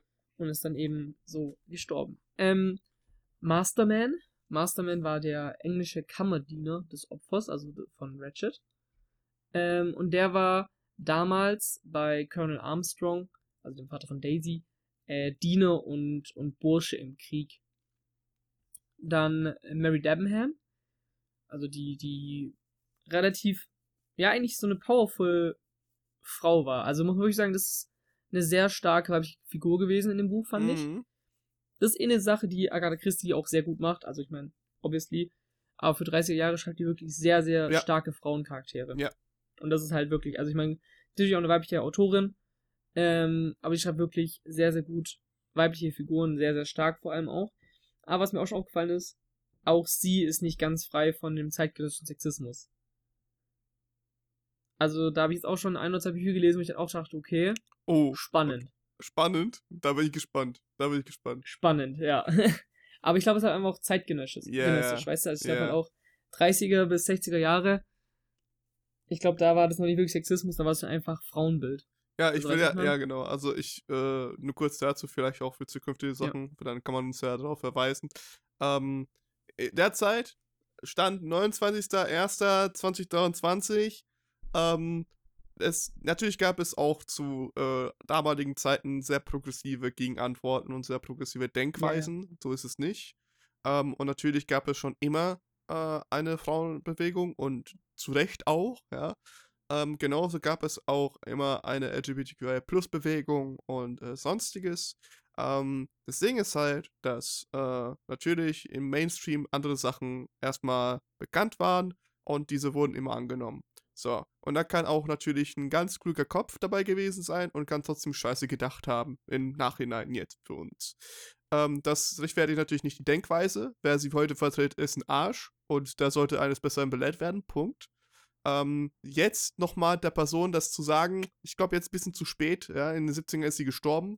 Ähm, und äh, wer also jetzt irgendwie ein bisschen schlechtes Gefühl dabei hat, irgendwas zu konsumieren, äh, wo die Geschichte oder das Medium eigentlich cool ist, aber dadurch vielleicht irgendeine Denkweise unterstützen, bei den toten Leuten ist es eigentlich nur wichtig, dass, äh, oder bei den toten MacherInnen ist eigentlich wichtig, ob der Verlag äh, eigentlich noch für irgendwas Gutes steht. Und die meisten Verlage, die teilen sich die ganzen Teile und sonst was, weil sie halt bei unterschiedlichen rauskamen. Immer wieder gibt es Transferrechte und manche werden gekauft und sonst was. Und da müsst ihr entweder selber individuell gucken wofür die stehen, weil die Person kriegt natürlich nichts mehr davon, vielleicht noch höchstens ihre Familie, wenn sie irgendwelche hat, ähm, die heute noch die Eigentumsrechte daran hat und so weiter. Und das zweite ist natürlich, ob der Verlag selber cool ist. So. Wenn wir jetzt zum Beispiel also jetzt über Agatha Christie reden, die ist jetzt keine Person, die sehr kontroverse Aussagen gemacht hat, sondern war halt dem alltäglichen Sexismus sozusagen, ja, auch ein Opfer, aber letztendlich sozusagen in den fiktiven Werken Täterin. Äh, das ist leider etwas zeitgenössisches. Das heißt nicht, dass es gut ist. Das heißt, dass es äh, eine äh, progressivere Ansicht gab, eine progressive Bewegung, die sich leider nicht durchsetzen konnte oder nicht das große Publikum hatte. Irgendwann später erst. Und äh, auch immer noch heute teilweise von einigen Konservativen sehr äh, weiterhin äh, ziemlich aggressiv entgegenwirkend gegen diese progressive Bewegung und progressive Denkweise, was absolute Scheiße ist weiterhin. Ihr könnt euch alle, äh, ne, äh, sonst wohin. Aber äh, es geht halt darum, dass alte und vor allem tote Personen können, glaube ich, nicht mehr so ganz davon profitieren und außerdem muss man da gucken, ob die Person vielleicht generell einfach nur ein Arsch war oder halt sozusagen sich nicht in irgendeiner Weise darüber erkundigt hat und äh, sich mal selber äh, ja fact-checkt hat und äh, mit anderen Leuten in Kontakt kam, die anders dachten und so. Ähm, aber sowas wie J.K. Rowling, können sich immer noch, äh, die kann mich am Arsch lecken, die kann immer noch weggehen. Tschüss. Ähm, Hogwarts Legacy wird nicht gekauft und Harry Potter werden wir zwar besprechen, aber nur durch russische Kopien. Danke. anyway das äh, dazu. Also falls es noch irgendwelche Kontroverse gibt, äh, geben sollte, wo wir gecancelt werden, dann kann ich gerne auf diesen Podcast hier äh, verweisen. ja. Ich glaube, das Nämlich ist sind gut. die alle zurecht. Ja, generell, wir sollten gecancelt werden. Wir sind zwei weiße Männer. Also. Endlich. Ja, doch. ähm, okay. Mary Debenham ähm, war Gesellschafterin, Gouvernante und Sekretärin im Hause Armstrong, mhm. sowie auch Lehrerin von Helena. Wer ist Helena. Huch? Helena ist die Gräfin Andreni, die eigentlich äh, Helena Maria Goldenberg ist. Aha. Und damit die Schwester von Sonja und Tante von Daisy.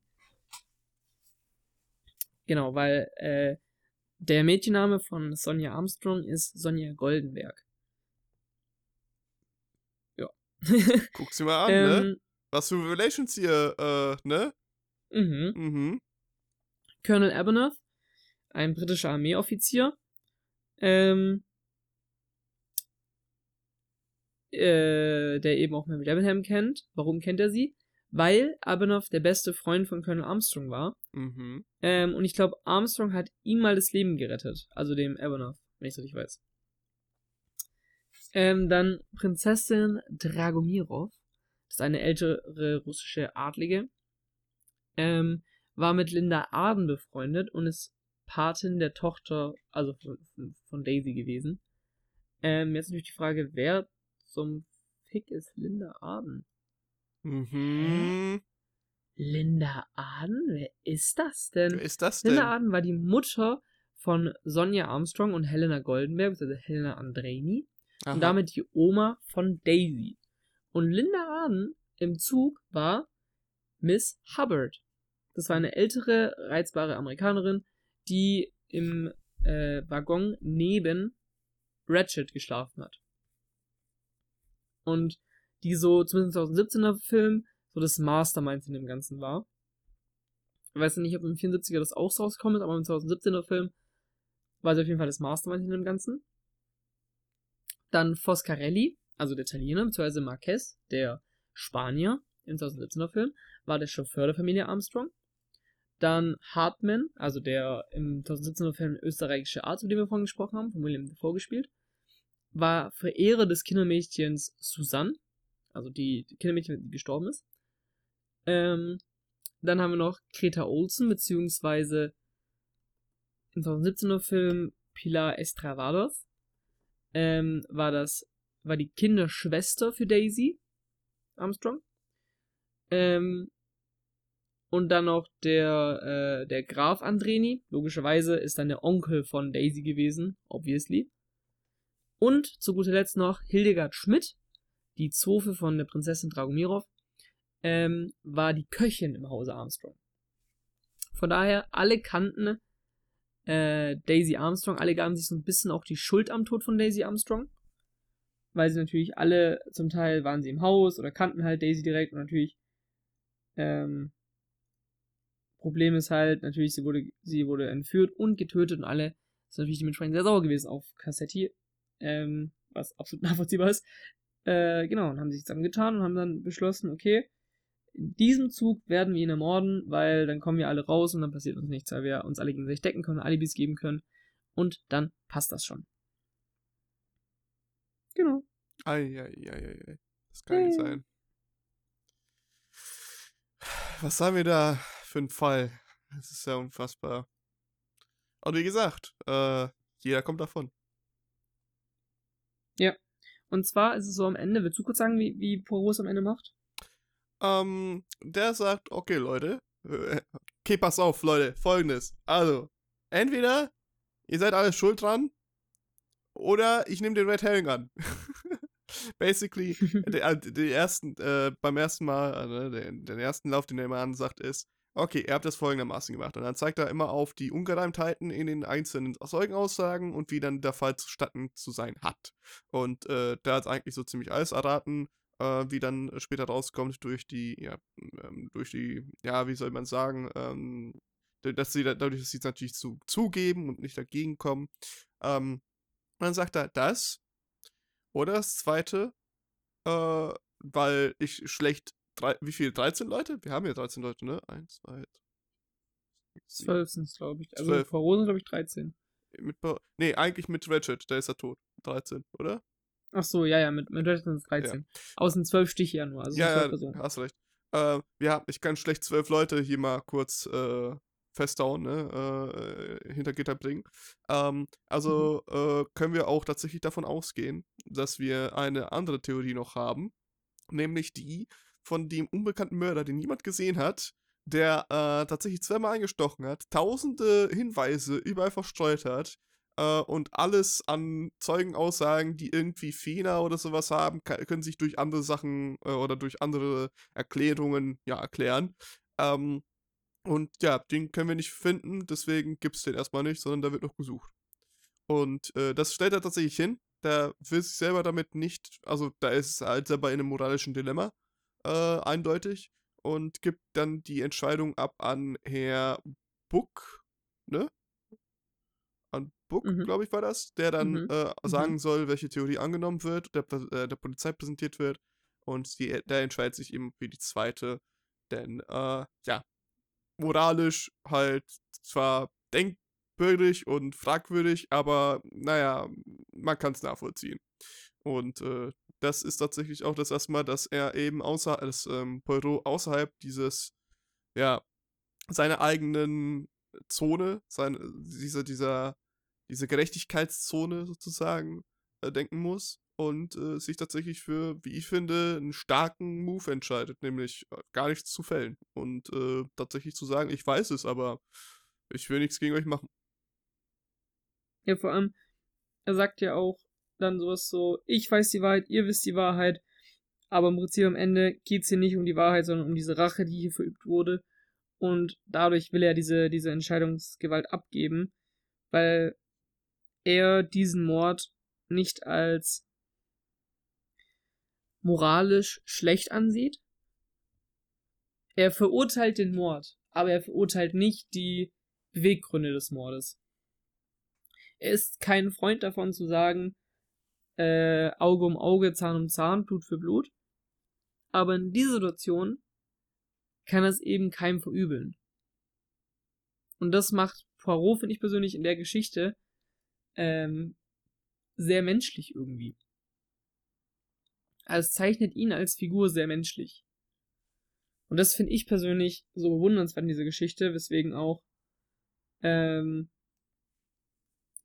Mord im Orient Express eins der, eine der bekanntesten Murder-Mystery-Geschichten jemals ist, weil einfach dieses Ende so überraschend kommt. Ja. Weißt du? Also vor allem Poirot oder allgemein Detektivgeschichten sind sich dafür bekannt, dass du am Ende von Detektivgeschichte sagst, so, okay, jemand hat jemanden umgebracht. Ah ja, ist okay. Selbst wenn es mal Rache ist oder sowas, dann sagt man ja auch so, hey, ja, auch wenn es Rache war, kein gutes Motiv. Ja. Ist nie besser. Und selten kommt mal jemand irgendwie weg. Wenn, weil der, weil er halt sagt, äh, ja, hier kein Problem, mach was du willst. Von daher, extrem interessantes Ende.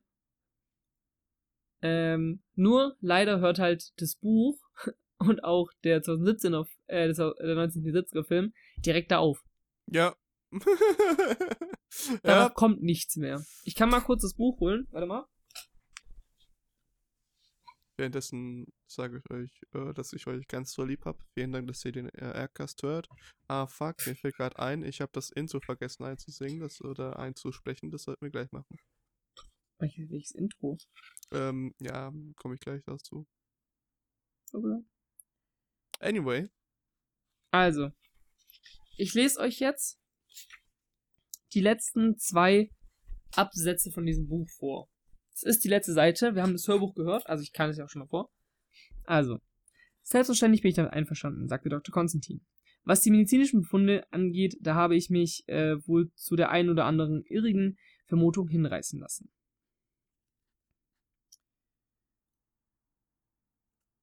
Gut oh, das war's, sagte Monsieur Poirot. Nachdem ich Ihnen also meine Lösung unterbreitet habe, werde ich mich nunmehr, werde ich nunmehr die Ehre haben, mich von dem Fall zurückzuziehen.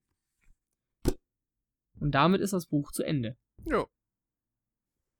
Müsst ihr euch mal vorstellen, die, also im Prinzip, es endet damit, dass Poirot mit dem Arzt bespricht, also folgendes. Ich habe zwei Vorschläge. Entweder sie alle waren es oder keiner war es von euch. Ähm, ja. Ja. Und das war's dann halt einfach. Einfach dann, Mic Drop. Einfach wirklich Mic Dann Drop. sagt er, gut, dann wäre es hier geklärt, dann gehe ich jetzt. Tschüss. Ja, tschö. Okay, und dann geht er auch klar. einfach. Ja? Und dann ist das Buch zu Ende, da kommt nichts mehr. Und das Ende finde ich so krass überraschend und auch irgendwie unsatisfying. Ja. Also, zumindest um eine kurze Beschreibung zu hören, dass irgendwie die sich alle freuen oder wie die darauf reagieren alle, hätte ich besser gefunden, als einfach nur so, gut, dann ziehe ich mich jetzt zurück, aber eben auch klar, die ganze Geschichte ist aus der Sicht von Hercule Poirot, deswegen gibt es eigentlich auch keinen Grund weiterzuerzählen. Ja. Ich, äh, Aber halt ein überraschendes Ende so. Ich find's auch ganz weird, weil, ja. also so, der 70er-Film hört ja auch so basically abrupt auf. Ich glaube, wir sehen auch einen Epilog, wie die aussteigen oder sowas ähnliches. Ähm, mhm. 2017 ist halt wirklich noch ein Aufbau zu dem neuen Film 2019, der kommt. Ähm, und im Buch auch so, ja, okay, dann bin ich raus. Und dann höre ich erstmal ein paar Minuten nichts mehr. Ich habe es auf dem Laufband gehört, dachte mir, huch, äh, alles gut, irgendwie Verbindung unterbrochen oder ja. so mit meinem Bluetooth-Fest. Äh, check ich nach, nö, ist zu Ende. Hä? Ja. okay. sure. Das ist halt wirklich so krass abrupt einfach. Ja. Das ist crazy. Ganz weird. Aber ja. Wollen wir zur Bewertung kommen? Nach eineinhalb Stunden, glaube ich, wäre es Zeit, ja. okay, sehr gut. Dann ähm, sollen wir Film für Film und Buch separat oder Buch gar nicht? Ja, also, doch, Buch separat können wir auch gerne, doch. Alles gut. Okay, ja, dann, dann würde ich sagen, soll ich anfangen oder mhm. willst du anfangen? Nee, du. Okay.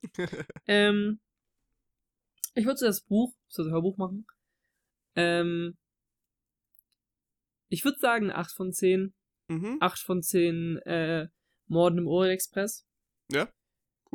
Ähm, das Buch ist gut, also es macht echt Bock zu lesen. Ich kann es wirklich jedem herzlich empfehlen. Ist auch nicht langweilig oder lang, langwierig oder zäh oder sonst was. Das Problem bei Agatha Christie Büchern ist oft, finde ich persönlich, bis zu der Mord passiert, ist es einfach sehr zäh zum Teil, weil einfach sehr viel Exposition, sehr viel Charakter gemacht wird. Mm. Also da gibt's auch andere Bücher, über die wir heute vielleicht noch sprechen werden. Das ist nicht heute, aber wenn ihr das hört, an einem anderen Tag, aber wir nehmen es heute noch auf. Ähm, bei denen es so ist. Aber das ist hier gar nicht so. Von daher 8 von 10. Das Ende ist halt ein bisschen komisch. Dann der 74er-Film. Ich würde im 74er-Film, ja, ich schätze mal auch so eine 8 von 10 geben. Eher 7 von 10.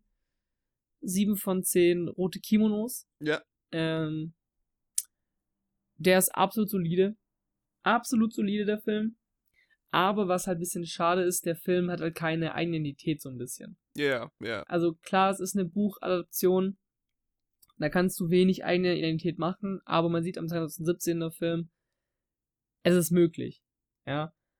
Und ich finde, dafür hat der Ohren Express 74 keine eigene Identität, ist einfach nur hier wirklich Ja. schwarz auf weiß, dass ein Buch passiert, mit noch ein bisschen mehr Backstory für halt diesen Armstrong-Fall, der halt direkt am Anfang eingeführt wurde und nicht irgendwie mitten im Film. Das haben die hier zwar deutlich besser gemacht, aber trotzdem ist er einfach relativ, so den guckst du halt weg und dann hast du ihn geguckt und wie du auch sagst, dann musst du ihn auch nicht mehr so bald gucken. Ja. Da finde ich zum Beispiel halt der 2017er Film für mich persönlich höheres Rewatch Value. Auch jetzt nicht riesig, weil am Ende der Fall bleibt derselbe so aber weil er zumindest halt eine Identität hat, so ein bisschen inter- interessante Shots auch immer drin hat, interessante Ja. Charaktermomente drin hat. Von daher würde ich dem 2017er, glaube ich, eher eine 8 von 10 auch geben. Auch wenn der seine Flaws hat, absolut. Aber ich finde, dass der, vielleicht auch ein bisschen aus nostalgischen Gründen, mir einen Tick besser gefallen hat noch. Auch wenn es vielleicht aus der Analyse vorher nicht rauskam. Ähm, und dem würde ich daher 8 von, von 10, 12 Mal in die Brust stechen geben. 8 von 10, 12 Mal. Schön. Einfach schön. Ja, Also im Prinzip 96 von 10. Und damit wissen wir, Mord im Orient Express 2017 ist der beste Film jemals erstellt. Die Oscars sind damit abgeschlossen, nie wieder Oscar-Verleihungen geben. Aber jetzt geht jeder Oscar jedes Jahr in jede Kategorie an Mord im Orient Express. Äh, Videogame Donkey, ne? 2017 Videospiel-Reviewer. Videospiel-Reviewer. Ähm, der macht Mhm. auch so immer eine jährliche äh, Game of the Year-Liste und auf Platz 1 ist immer Super Mario Bros. 2. Je, seit? 10 Jahren durch. Ja, mit Recht. äh, ja, ähm, dann äh, ich jetzt. Äh, zum Hörbuch ähm, bin ich auch bei dir 8 von 10. Ich, äh, 8 von 10, ähm, hat der, 8 von 10 Zügen. Ja. Wie- Wieso eigentlich nur Mhm. ein Zug? Wieso nicht in mehreren Zügen? Ein Mord Stimmt, über ja, mehrere die- Züge verteilt. Oh, das wär's. Ja. Das wäre das wär gut. Ähm, ja, ich finde es äh, ziemlich stark. Äh, auf jeden Fall. Einerseits die Geschichte an sich sowieso. Ähm, bin der Buff immer noch, wenn ich ehrlich bin, weil ich finde das so eine, so intriguing einfach. So, so, so. Da denkst du immer noch nach drüber. wa- Was hätte noch sonst passieren können? Oder ähm, gäbe es noch eine anderen Erklärung so? Ähm, und äh, der Sprecher war eigentlich echt gut, finde ich. Also zum Audiobuch an sich. Ähm, Mhm, Hat auch gut ja. seine Stimme verstellt und sonst was alles cool. Ähm, der Film ist bei mir von 74 7 von 10. Äh, ich vermute mal, hm, ja doch, es ist auch, auch, du hast auch 7 von 10 gemacht, ne? Ah, Ja, ist doch okay. ja, okay, 7 Wir von können doch diese 10. Meinung haben. hä? Ja, wir, wir können tatsächlich sein Mann. 7 von 10, ich überlege gerade noch, hm, wie wäre es vielleicht mit äh, 7 von 10 Stichen? Einfach nur. So. Oh, okay. Mhm. 7 von Nur 10 sieben Stichen. von 10 Stichen. Ja, Hm, also es, es bleibt hängen, man will es aber nicht nochmal gerne haben wollen. So, genau wie der ja, Film. verständlich. Ja, gut. Mhm. Äh, man kann ihn einmal gucken, kann man einmal kriegen, kann man einmal machen, muss man aber nicht. Aber danach kann man es lassen. Ähm, Ja. äh, also wirklich, ja, alles, was du gesagt hast. Der 2017er, schwierig. Schwierig. Ich möchte ihn nicht schlechter bewerten, weil das ist er definitiv nicht. Aber höher Mhm. auf jeden Fall nicht. Ich glaube auch. 7 von 10. Ja. 7 von 10 Sass Deutschen. Ähm, weil Ich, äh, ich mag den Film vom Entertainment Value her auf jeden Fall. Ich könnte den auch rewatchen. Auf jeden Fall besser als im 74er. Äh, also es ist definitiv nicht äh, auf dem Niveau von der Geschichtsart und wie Geschichte, also der, der Erzählung und der Präsentation, wie es der, wie das Buch und der andere Film hinkriegen. Es ist wirklich eher für eine junge Zielgruppe oder vielleicht für jemanden, der an sich für Krimiromane, Detektivgeschichten was üblich hat, aber vielleicht sich nicht so hart einsteigen will. Ich glaube, das ist perfekt für die so Sherlock BBC Crowd. So, glaube mhm. schon. Ja. Ja. Alright. Ja. Ich habe gedacht, wir nehmen nur eine Stunde auf übrigens.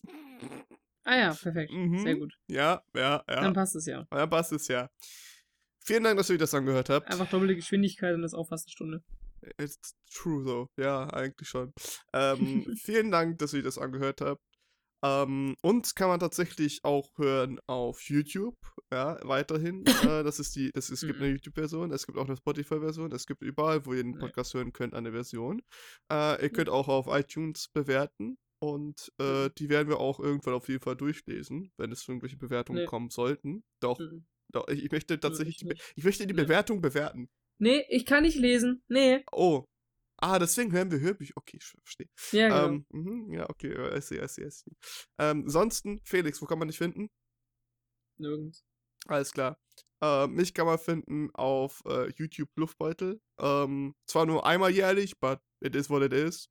Ähm, auf Luftcontroller so zwei oder dreimal, also so einmal alle zwei, drei Wochen, so vielleicht mäßig. Mhm. Ähm, hier jede zweite Woche und äh, ansonsten bin ich eigentlich, wenn ich ehrlich bin, auf allen Social Media sehr still, weil ich mag gerade es einfach allein zu sein. Ich, ich mag, irgendwie weiß nicht so, in letzter Zeit, so, ich, ich möchte gar nicht auf Social Media unterwegs sein. Ich möchte einfach meine Ruhe haben und das tut ja gut. Also, hm, mhm. hm, vielleicht, also, vielleicht bleibt es auch so. Ja, also, hm. Naja, okay. Ähm, wir sehen uns, wir hören uns, äh, wir ähm, fühlen uns nicht. Danke. Schade. Kommt drauf an. Wir beide ja. Die anderen. Ja, stimmt. Vielleicht Pulle-Q-Beziehung. Mal gucken. Ähm, oh, ja. Nice. Mhm. Wir sehen uns. Ciao, ciao. Okay, tschüss.